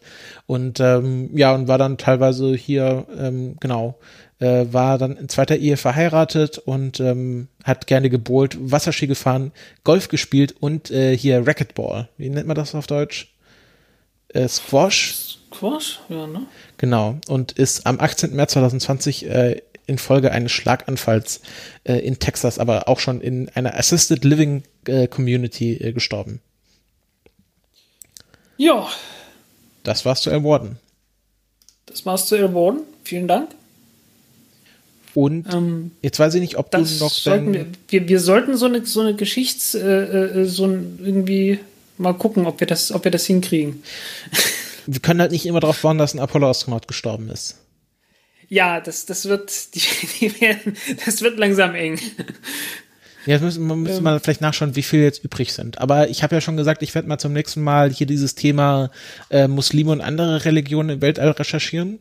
Ich denke, da kann man hm? auch was Interessantes draus machen. Und ähm, ich sehe, wir haben hier noch auf unserem Themenzettel das Thema Space Shuttle offen. Und da geht es eigentlich, ich habe jetzt folgendes Problem gehabt. Ähm, wie ihr ja alle wisst, ist gerade in der Welt ziemlich viel los. Und äh, ich habe leider nur einen Kopf und das ist leider nur eine Single-Core-CPU. Und äh, wenn die mit, mit irgendwelchen Pandemien beschäftigt ist, dann ist sie nicht mit dem Space Shuttle beschäftigt. Soll heißen, äh, ich konnte mich nicht ganz so gut darauf vorbereiten, wie ich das gerne wollte. Aber ich werde mal erklären, warum ich gerne über das Space Shuttle reden möchte und warum ich gerne diesen Jahrzehntrückblick jetzt mal durchziehen möchte. Ähm, ich hatte ja wie gesagt, zum Jahresabschluss äh, den längsten Artikel geschrieben, den ich jemals geschrieben habe bisher, ähm, wo es einfach bloß darum ging, das Jahrzehnt, das vergangene Jahrzehnt zu rekapitulieren und mal äh, zu schauen, was ist eigentlich in der Raumfahrt passiert zwischen 2010 und 2020. Und ähm, ja, dabei ist mir halt aufgefallen, Mensch, im Prinzip äh, ist so der Dreh- und Angelpunkt ein bisschen das Space Shuttle gewesen ähm, während dieses Jahrzehnts. Und ich bin eigentlich mit dem Erzählen überhaupt nicht fertig geworden in diesem Artikel. Ähm, ist halt alles immer nur so ein bisschen angerissen gewesen. Und hat mir gedacht, hey, da kann man mal was Längeres draus machen. Und ähm, das möchte ich jetzt gerne tun. Es wird nur heute nicht allzu viel werden in Anbetracht dessen, dass ich einfach äh, äh, die, die, die Zeit und äh, den mentalen Raum bei mir jetzt nicht gefunden habe, mich damit wirklich eingehend zu beschäftigen. So eingehend, wie ich das gerne machen möchte. Ähm, aber fangen wir einfach mal an. Ähm, 2010 und 2011 äh, fanden die letzten Space Shuttle-Flüge statt. Die letzten fünf. Äh, es wurden noch die letzten Module hochgebracht zur ISS. Ähm, das letzte äh, äh, Frachttransfermodul wurde angedockt an die ISS, ist nach wie vor dort. Also es wurde dann extra umgebaut, damit man es ähm, als dauerhaftes äh, Lagermodul benutzen kann. Und das war's dann. Die NASA hat das Ganze wirklich zelebriert. Man hat äh, äh, die Space Shuttle auf den, auf den Landebahnen und auf den Rampen nochmal hin und her gerückt, so dass man richtig gute Bo äh, Fotos machen konnte. Und äh, also ein bisschen nostalgisch bin ich damals auch gewesen. Ähm, wo ich dann wirklich so gemerkt hatte, obwohl ich schon keine hohe Meinung mehr vom Space Shuttle hatte, aber so, so ein bisschen, oh verdammt nochmal, also das bedeutet denen richtig viel. Also das habe ich schon gemerkt. Ähm, und äh, es bedeutet halt wirklich richtig viel, weil das äh, seit Jahrzehnten das Flaggschiff halt der US-Raumfahrt war und auch schon davor etwas sehr Wichtiges war. Ähm, Space Shuttle ist zum ersten Mal 1981 äh, geflogen. Ähm, ich äh, kann mich erinnern, äh, es gab, der hat auch die Apollo, die ganze Apollo-Landungen hat der kommentiert mit. Ähm, ähm, James Burke. Mhm. äh, James Burke. Äh, der hatte schon in den, in den 70er Jahren Connections präsentiert. Ähm, Und da hat er sich schon ein bisschen lustig drüber gemacht, dass das äh, Space Shuttle äh, äh, immer noch nicht gestartet ist. Äh, das war wohlgemerkt 1978. Ähm, James Burke sollte man sich unbedingt mal anschauen. Äh, guckt mal auf YouTube danach oder ähm, ähm, Connections. das, in den das, das andere war, ich glaube, The Day the Earth Stood Still oder irgend sowas. Ja, davon habe ich auch schon mal gehört. Also ähm, ähm, James Burke, äh, äh, toller Typ. Äh, einfach, einfach bloß so von der, von der Art der Erzählweise her. Also das sollte man sich wirklich mal äh, angeschaut haben. Ähm, der hatte sich damals jedenfalls schon lustig gemacht, dass das äh, Space Shuttle irgendwie ewig verspätet ist. Ähm, dabei war das Space Shuttle seit 1972, glaube ich, offiziell geplant. Mhm. 78 sollte es starten. Hat es nicht geschafft. Ähm, und 81 ist es dann geflogen. So heißen drei Jahre Verspätung. Also in Anbetracht der üblichen Verhältnisse heutzutage waren die damals noch ziemlich pünktlich waren leider nicht pünktlich genug, um die einzige amerikanische Raumstation zu retten. Skylab damals. Aber naja, irgendwas ist halt immer.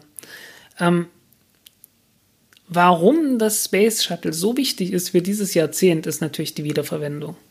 Ähm, der ganze Grund, warum man das Space Shuttle mal bauen wollte, war ja, dass man schon zur Apollo-Zeit gemerkt hat, hey Mensch, äh, wir bauen hier diese Raketen jedes Mal, wenn wir irgendwas starten wollen, äh, schmeißen wir alles davon wieder weg und fangen wieder neu an, das Ding zu bauen. Mhm. Das muss doch besser gehen. also, das ist, ich, ich glaube, es gibt keinen Menschen, der jemals irgendwie von Raketen gehört hat und sich nicht irgendwie an den Kopf gegriffen hat, als er, als er gehört hat, ja, und das schmeißt man dann alles weg. Oder? Oder hast du das einfach so hingenommen damals? Ich glaube, damals habe ich mir noch keine Gedanken drüber gemacht, als das Space Shuttle gebaut wurde. Oder wann meinst nee, du? Nee, ich meine, ich meine so, als du zum ersten Mal gehört hast, äh, okay, so funktioniert eine Raketenstufe. Ja. Also es gibt, so funktioniert eine Rakete, die besteht aus Stufen. Und das Erste, was passiert, wenn die erste Stufe weg ist, dann, dann wird die weggeschmissen und dann redet niemand mehr drüber. Fand ich damals und dann komisch. die zweite Stufe? Ja, fand ich damals ja, schon ne? irgendwie komisch. Ähm, aber hab mir gedacht, äh, ich fand das, ich fand das weniger komisch, äh, habe gedacht, na gut, wenn die runterfällt, geht's halt kaputt.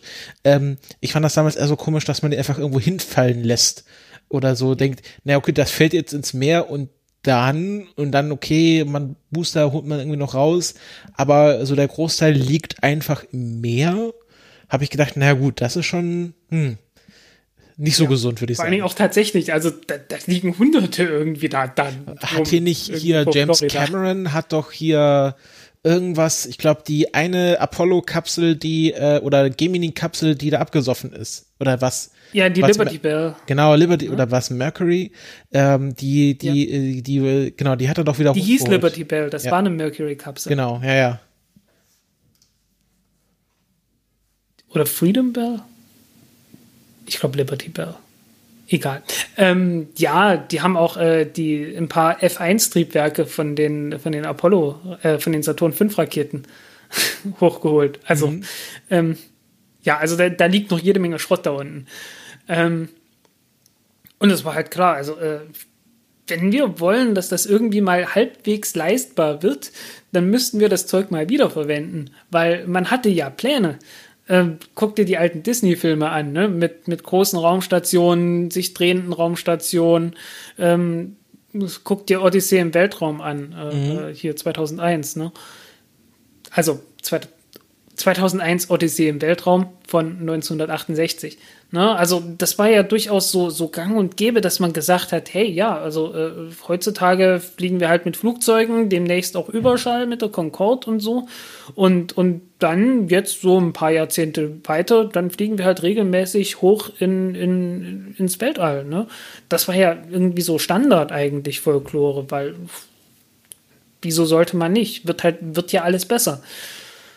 Und es war halt auch völlig klar, so wenn man immer wieder die Raketen neu bauen muss, dann geht das halt so nicht weiter.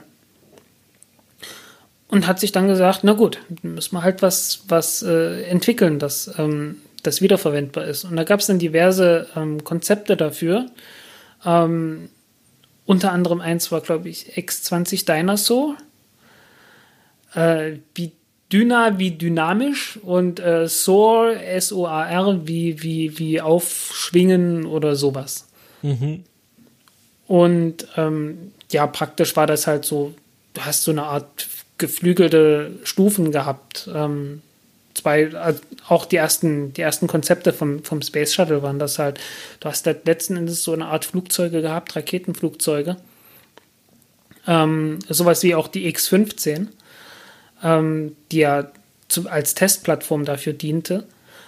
Ähm, dass man halt eine, eine erste Stufe hat, die so eine Art Flugzeug ist mit Raketentriebwerk, die dann halt die zweite Stufe hochbringt und äh, mit der zweiten Stufe ähm, fliegst du dann halt weiter bis in den Orbit hoch und kommst halt wieder zurück und das Ganze kannst dann halt jederzeit wieder verwenden. Die Entwicklung ist praktisch im Sande verlaufen. Aber man wollte halt in den 70er Jahren ähm, und hatte das auch schon geplant, während, also noch vor der Mondlandung, hatte man wirklich ernsthaft angefangen, das zu planen. Logischerweise. Also ich meine, äh, das Space Shuttle sollte ja 78 fliegen. Ähm, zehn Jahre Planungszeit bräuchte man dann schon, ne? Ähm, hatte man äh, äh hat gesagt, okay, wir brauchen jetzt eine, eine wiederverwendbare Raumfähre. Und was daraus wurde, ähm, ist halt ähm, letzten Endes so, so Ausdruck dieser Zeit. Kann man anders nicht sagen. Ich meine, man, man war dabei, Menschen zum Mond zu schicken, was so, so äh, äh, äh, knapp unterhalb von wir fliegen zum nächsten Stern heutzutage wäre. Also wirklich so, so vollkommen äh, äh, äh, vollkommen aus dieser Welt herausgefallen. Man macht etwas völlig Unmögliches und war entsprechend auch äh, zuversichtlich, dass man alles kann. Und hat dann halt gesagt, ja klar, logisch können wir hier einen Space Shuttle bauen. Und ähm, das lohnt sich natürlich nur, wenn wir ein richtig großes Space Shuttle bauen, weil so ein kleines Ding, das ist ja nicht wirtschaftlich. Mhm. Also hat man ein großes gebaut. Und das wurde dann immer größer, ähm, schon in der Planung, ähm, weil natürlich auch alle Leute Ansprüche hatten. Mhm. Das Militär wollte irgendwie 20 Tonnen in, in niedrigen Erdorbit bringen, ich glaube sogar 25 Tonnen. Ähm, die, dadurch, dass es einen Weltraumvertrag gab, wo es hieß, jeder orbitale Flug muss angekündigt werden, ähm, gab es dann vom Militär irgendwie so Anweisungen, okay, das Space Shuttle muss in der Lage sein, in einen Orbit reinzufliegen, sofort wieder zurückzukehren und zu landen, bevor es einmal um die Erde rum ist, weil dann ist es kein orbitaler Flug gewesen. Aha. Dann muss man es auch nicht ankündigen. Und äh, dafür brauchtest du große Flügel, weil äh, in den 90 Minuten, die du brauchst, um einmal um die Erde nicht ganz rumzufliegen, ähm, dreht sich ja die Erde weiter und mhm. du musst dann praktisch mit den Flügeln äh, dafür sorgen, dass du wieder zurückkommst, wo du herkommst. Ja, ne? oder zumindest irgendwie auf irgendeine Landebahn fliegen kannst. Also du brauchst eine Manövrierfähigkeit. Mhm. Und deswegen hat das Space Shuttle einfach so eine so riesengroße Flügel. Hat das Ding niemals gebraucht, weil man hat das niemals gemacht. Ähm, es war ja auch durchaus geplant, eine große Flotte an, an Space Shuttles zu haben, nicht nur für den äh, zivilen Gebrauch, ähm, sondern auch für den militärischen. Ähm, ich verweise Referenzmaterial James Bond Moonraker. Was sonst, ne? Mhm. Also, das war ja, das war, also Moonraker wurde ja, glaube ich, noch in den 70er Jahren, also bevor das erste Space Shuttle geflogen ist, gedreht, ne? Mm, ja. Und äh, das war halt ähm, ähm, das war halt so der Plan. Große Flotte an, an, an Space Shuttle, die jede Woche fliegen auch. Also es hieß so 50 Flüge pro Jahr. Ähm, das war so die Größenordnung, weil man hat gesagt, hey, das ist das, was notwendig ist, um, damit sich diese Wiederverwendung dann auch lohnt. Also äh, es, es reicht nicht nur, wenn das Ganze wiederverwendbar ist, es muss dann auch schon öfters fliegen, weil ansonsten hast du mehr Probleme ähm, mit der Instandhaltung und so weiter, als was du tatsächlich einsparst. Das ganz große Problem an der Sache ist nur, niemand wusste, wie das gehen sollte. Wiederverwendung hat noch nie jemand gemacht. Und ähm, man hat sich dann halt hingestellt und hat einen riesengroßen Truthahn gebaut, 100 Tonnen schwer, ähm, Also 80 Tonnen Space Shuttle, 80 Tonnen schwer, ähm, 20 Tonnen Nutzlast, 20 Tonnen Treibstoff. Ein riesengroßes System. Und dieses riesengroße System ähm, musste halt von Anfang an funktionieren. Und das konnte es nicht. Also äh, nicht, ohne da irgendjemanden zu nahe zu treten. Äh, äh, so schlau ist einfach keiner. Niemand, niemand äh, ist so schlau, dass man es hinkriegt, äh, so ein dermaßen komplexes System von Anfang an perfekt zu bauen. Ähm, sowohl was Sicherheit angeht, was sich ja tragischerweise erwiesen hat, dass es das nicht war, ähm, als auch was, was so operationale Effizienz und so weiter angeht. Und ähm, diese Probleme sind halt etwas, das hängen geblieben ist. Ähm, weil tatsächlich hat sich das Space Shuttle ja nicht gelohnt. Ähm, es war von der Sicherheit her so schlecht, dass man es äh, nicht mehr verantworten konnte, weiterzufliegen, schon nach 100 Flügen, obwohl man gesagt hat, naja, hey, höchstens eine Fehlfunktion in 10.000 Flügen oder so. Und ähm, es hat sich wirklich die Ansicht durchgesetzt gehabt, dass Wiederverwendung nicht machbar ist. Ähm, und du, du merkst das halt auch, wenn du dich mit, mit Leuten bei Ariane Space und so weiter ähm, unterhältst, dass äh, Wiederverwendung bis heute nicht wirklich ernst genommen wird. Einfach weil man halt diese, weil man wirklich ein traumatisches Erlebnis mit dem Space Shuttle hatte, ähm, das angekündigt wurde als äh, praktisch wie ein Flugzeug, das in den Weltraum fliegt und de facto unglaublich teuer war und keinerlei Einsparungen gebracht hat. Und äh, einfach die, die, gesamte, die gesamte Raumfahrtbranche wirklich traumatisiert hat, was, was Wiederverwendung angeht. Und äh, dafür gesorgt hat, dass man seit Jahrzehnten die, ähm, die Technologie der Wiederverwendung, obwohl sie sich wirklich angedeutet hat und man das auch sehen konnte. Ich meine, ähm, die, äh, ach, in den, in den 90er Jahren hat man ja die, die Raketenstufe, ich, was, die DCX, ähm, getestet, äh, auch so, dass man, dass man starten und landen konnte, halt praktisch das, was SpaceX macht. Und man hat es nicht weiterverfolgt, einfach weil man davon ausging, ah, das wird doch eh nichts und das ist doch eh zu teuer und ah, wer weiß, ob das klappen kann. Ähm, hat ja alles schon mal nicht geklappt und diesem Versprechen glauben wir jetzt nicht mehr. Ähm, das war halt, es war halt wirklich traumatisch und es hat, äh, es war ein, ein, großer, ein großer Rückschlag für die, für die Raumfahrt, die dadurch halt auch jahrzehntelang stagniert ist. Und ähm, diese Ära des Space Shuttles endete halt wirklich Anfang, am, am Anfang des, äh, des Jahrzehnts, gleichzeitig mit äh, SpaceX, die dann halt aufkamen und die Wiederverwendung angefangen haben. Mhm, mh. Und äh, das ist halt, äh, also wirklich, das ist das, was mir damals aufgefallen ist bei diesem, bei diesem Artikel, den ich dann geschrieben hatte, äh, dass das Space Shuttle wirklich einen so wichtigen, äh, so, eine so wichtige Rolle bei allem gespielt hat, was, äh, was passiert ist. Und es ist ja nicht nur, was SpaceX angeht. Äh, SLS benutzt ja Space Shuttle-Technologie auch. Ähm, man, man hält da natürlich dran fest, weil das war halt ein riesengroßes Ding. Es war richtig wichtig ähm, für, die für die USA und auch für den Nationalstolz und so weiter und so fort. Ne? Ähm, das Hubble Space Teleskop wurde 2009 zum letzten Mal gewartet und Hubble Space Teleskop ist äh, untrennbar verbunden mit dem Space Shuttle. Äh, mit dem ganzen Programm, dem ganzen Projekt. Sollte eigentlich schon in den 70er Jahren fliegen. Äh, Mhm. Auch so Ende, Ende der 70er Jahre. Das war so ein der ersten Projekte, die eigentlich mit dem Space Shuttle hätten fliegen sollen. Und dann gab es Verzögerungen, dann kam Challenger dazu. Und äh, irgendwann dann 1990 ist es gestartet mit äh, Technologie, die eigentlich total lächerlich und veraltet ist.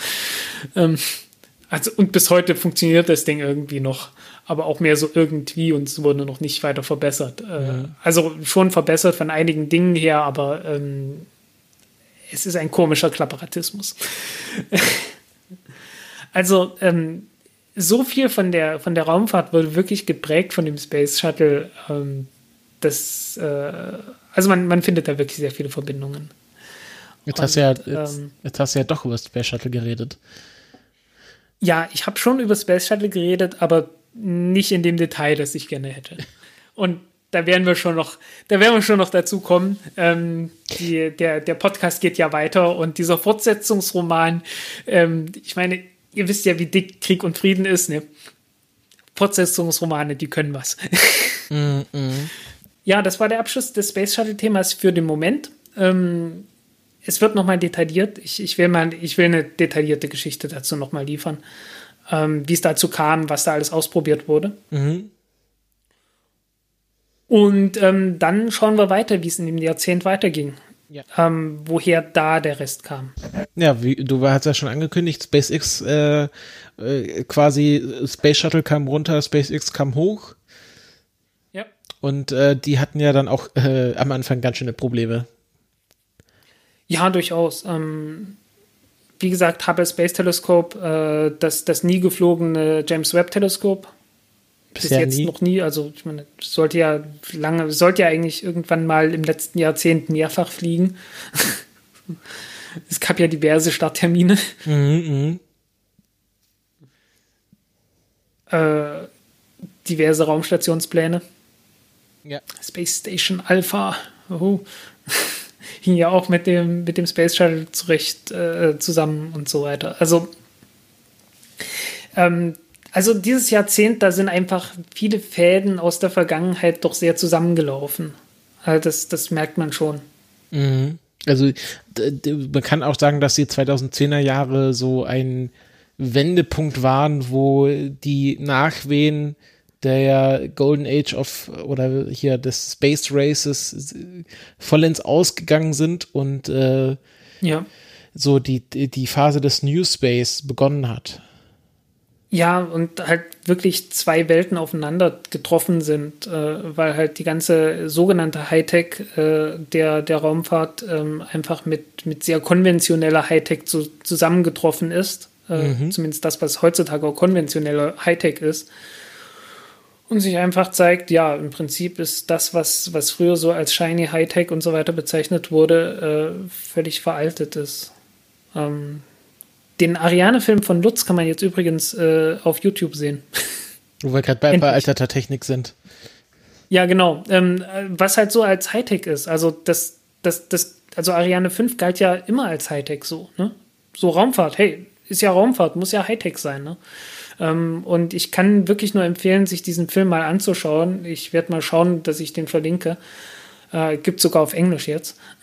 ähm, und, und sich da rein sich diese Technik einfach anzuschauen, weil was halt wirklich so aus, also brutal aus den 80er Jahren einfach übernommen ist. Es ist wirklich krass. Mhm. Ja, und diese Welt ist dann halt irgendwie mit, mit ganz konventioneller Hightech so, hey, wir, wir benutzen irgendwie äh, einfach nur äh, ganz normales IP-Protokoll hier für die Kommunikation. Hm, verstehe. Wir benutzen normale Computer. Kein, kein Space, Space IP. Ja. Ähm, also, ja, wie gesagt, da ist einiges. Da ist noch viel zu, zu, zu besprechen, was in diesem Jahrzehnt alles aufeinander äh, getroffen ist. Alles klar. Gut, dann denke ich, sind wir am Ende auch dieser Sendung angekommen. Ja. Oder hast du noch irgendwelche Themen auf der Palette? Ich, äh, ich habe noch, hab noch Themen auf der Palette, aber für später. Gut, dann werden die eingepackt und wieder ins Lager gefahren. Und ähm, ja, äh, wir bedanken uns auch dieses Mal fürs Zuhören, fürs Lauschen unserer Ausführungen und auch bei allen Leuten, die uns finanziell unterstützen, um so ein bisschen die Ausgaben, die wir haben, wieder reinzuholen. Ich habe gesehen, sind wieder ein paar neue Patronen bei Patreon dazugekommen. Das freut uns sehr. Ähm, und äh, ich glaube, ich habe auch eine PayPal-Überweisung bekommen. Auch herzlichen Dank dafür. Und ähm, ja, wir hören uns, äh, wie gesagt, wenn die Welt bis dahin noch steht, in zwei Wochen wieder. Ja, ähm, ob sie noch, ich glaube, die Welt wird noch stehen. Ob es die gleiche Welt ist, äh, wie wir sie kennen oder kannten, äh, ich glaube, das wird äh, mit jeder Woche langsam unwahrscheinlicher. Es ist ja eh alles im Fluss. Pantarei. Pantarei. Also dann, tschüss. Tschüss.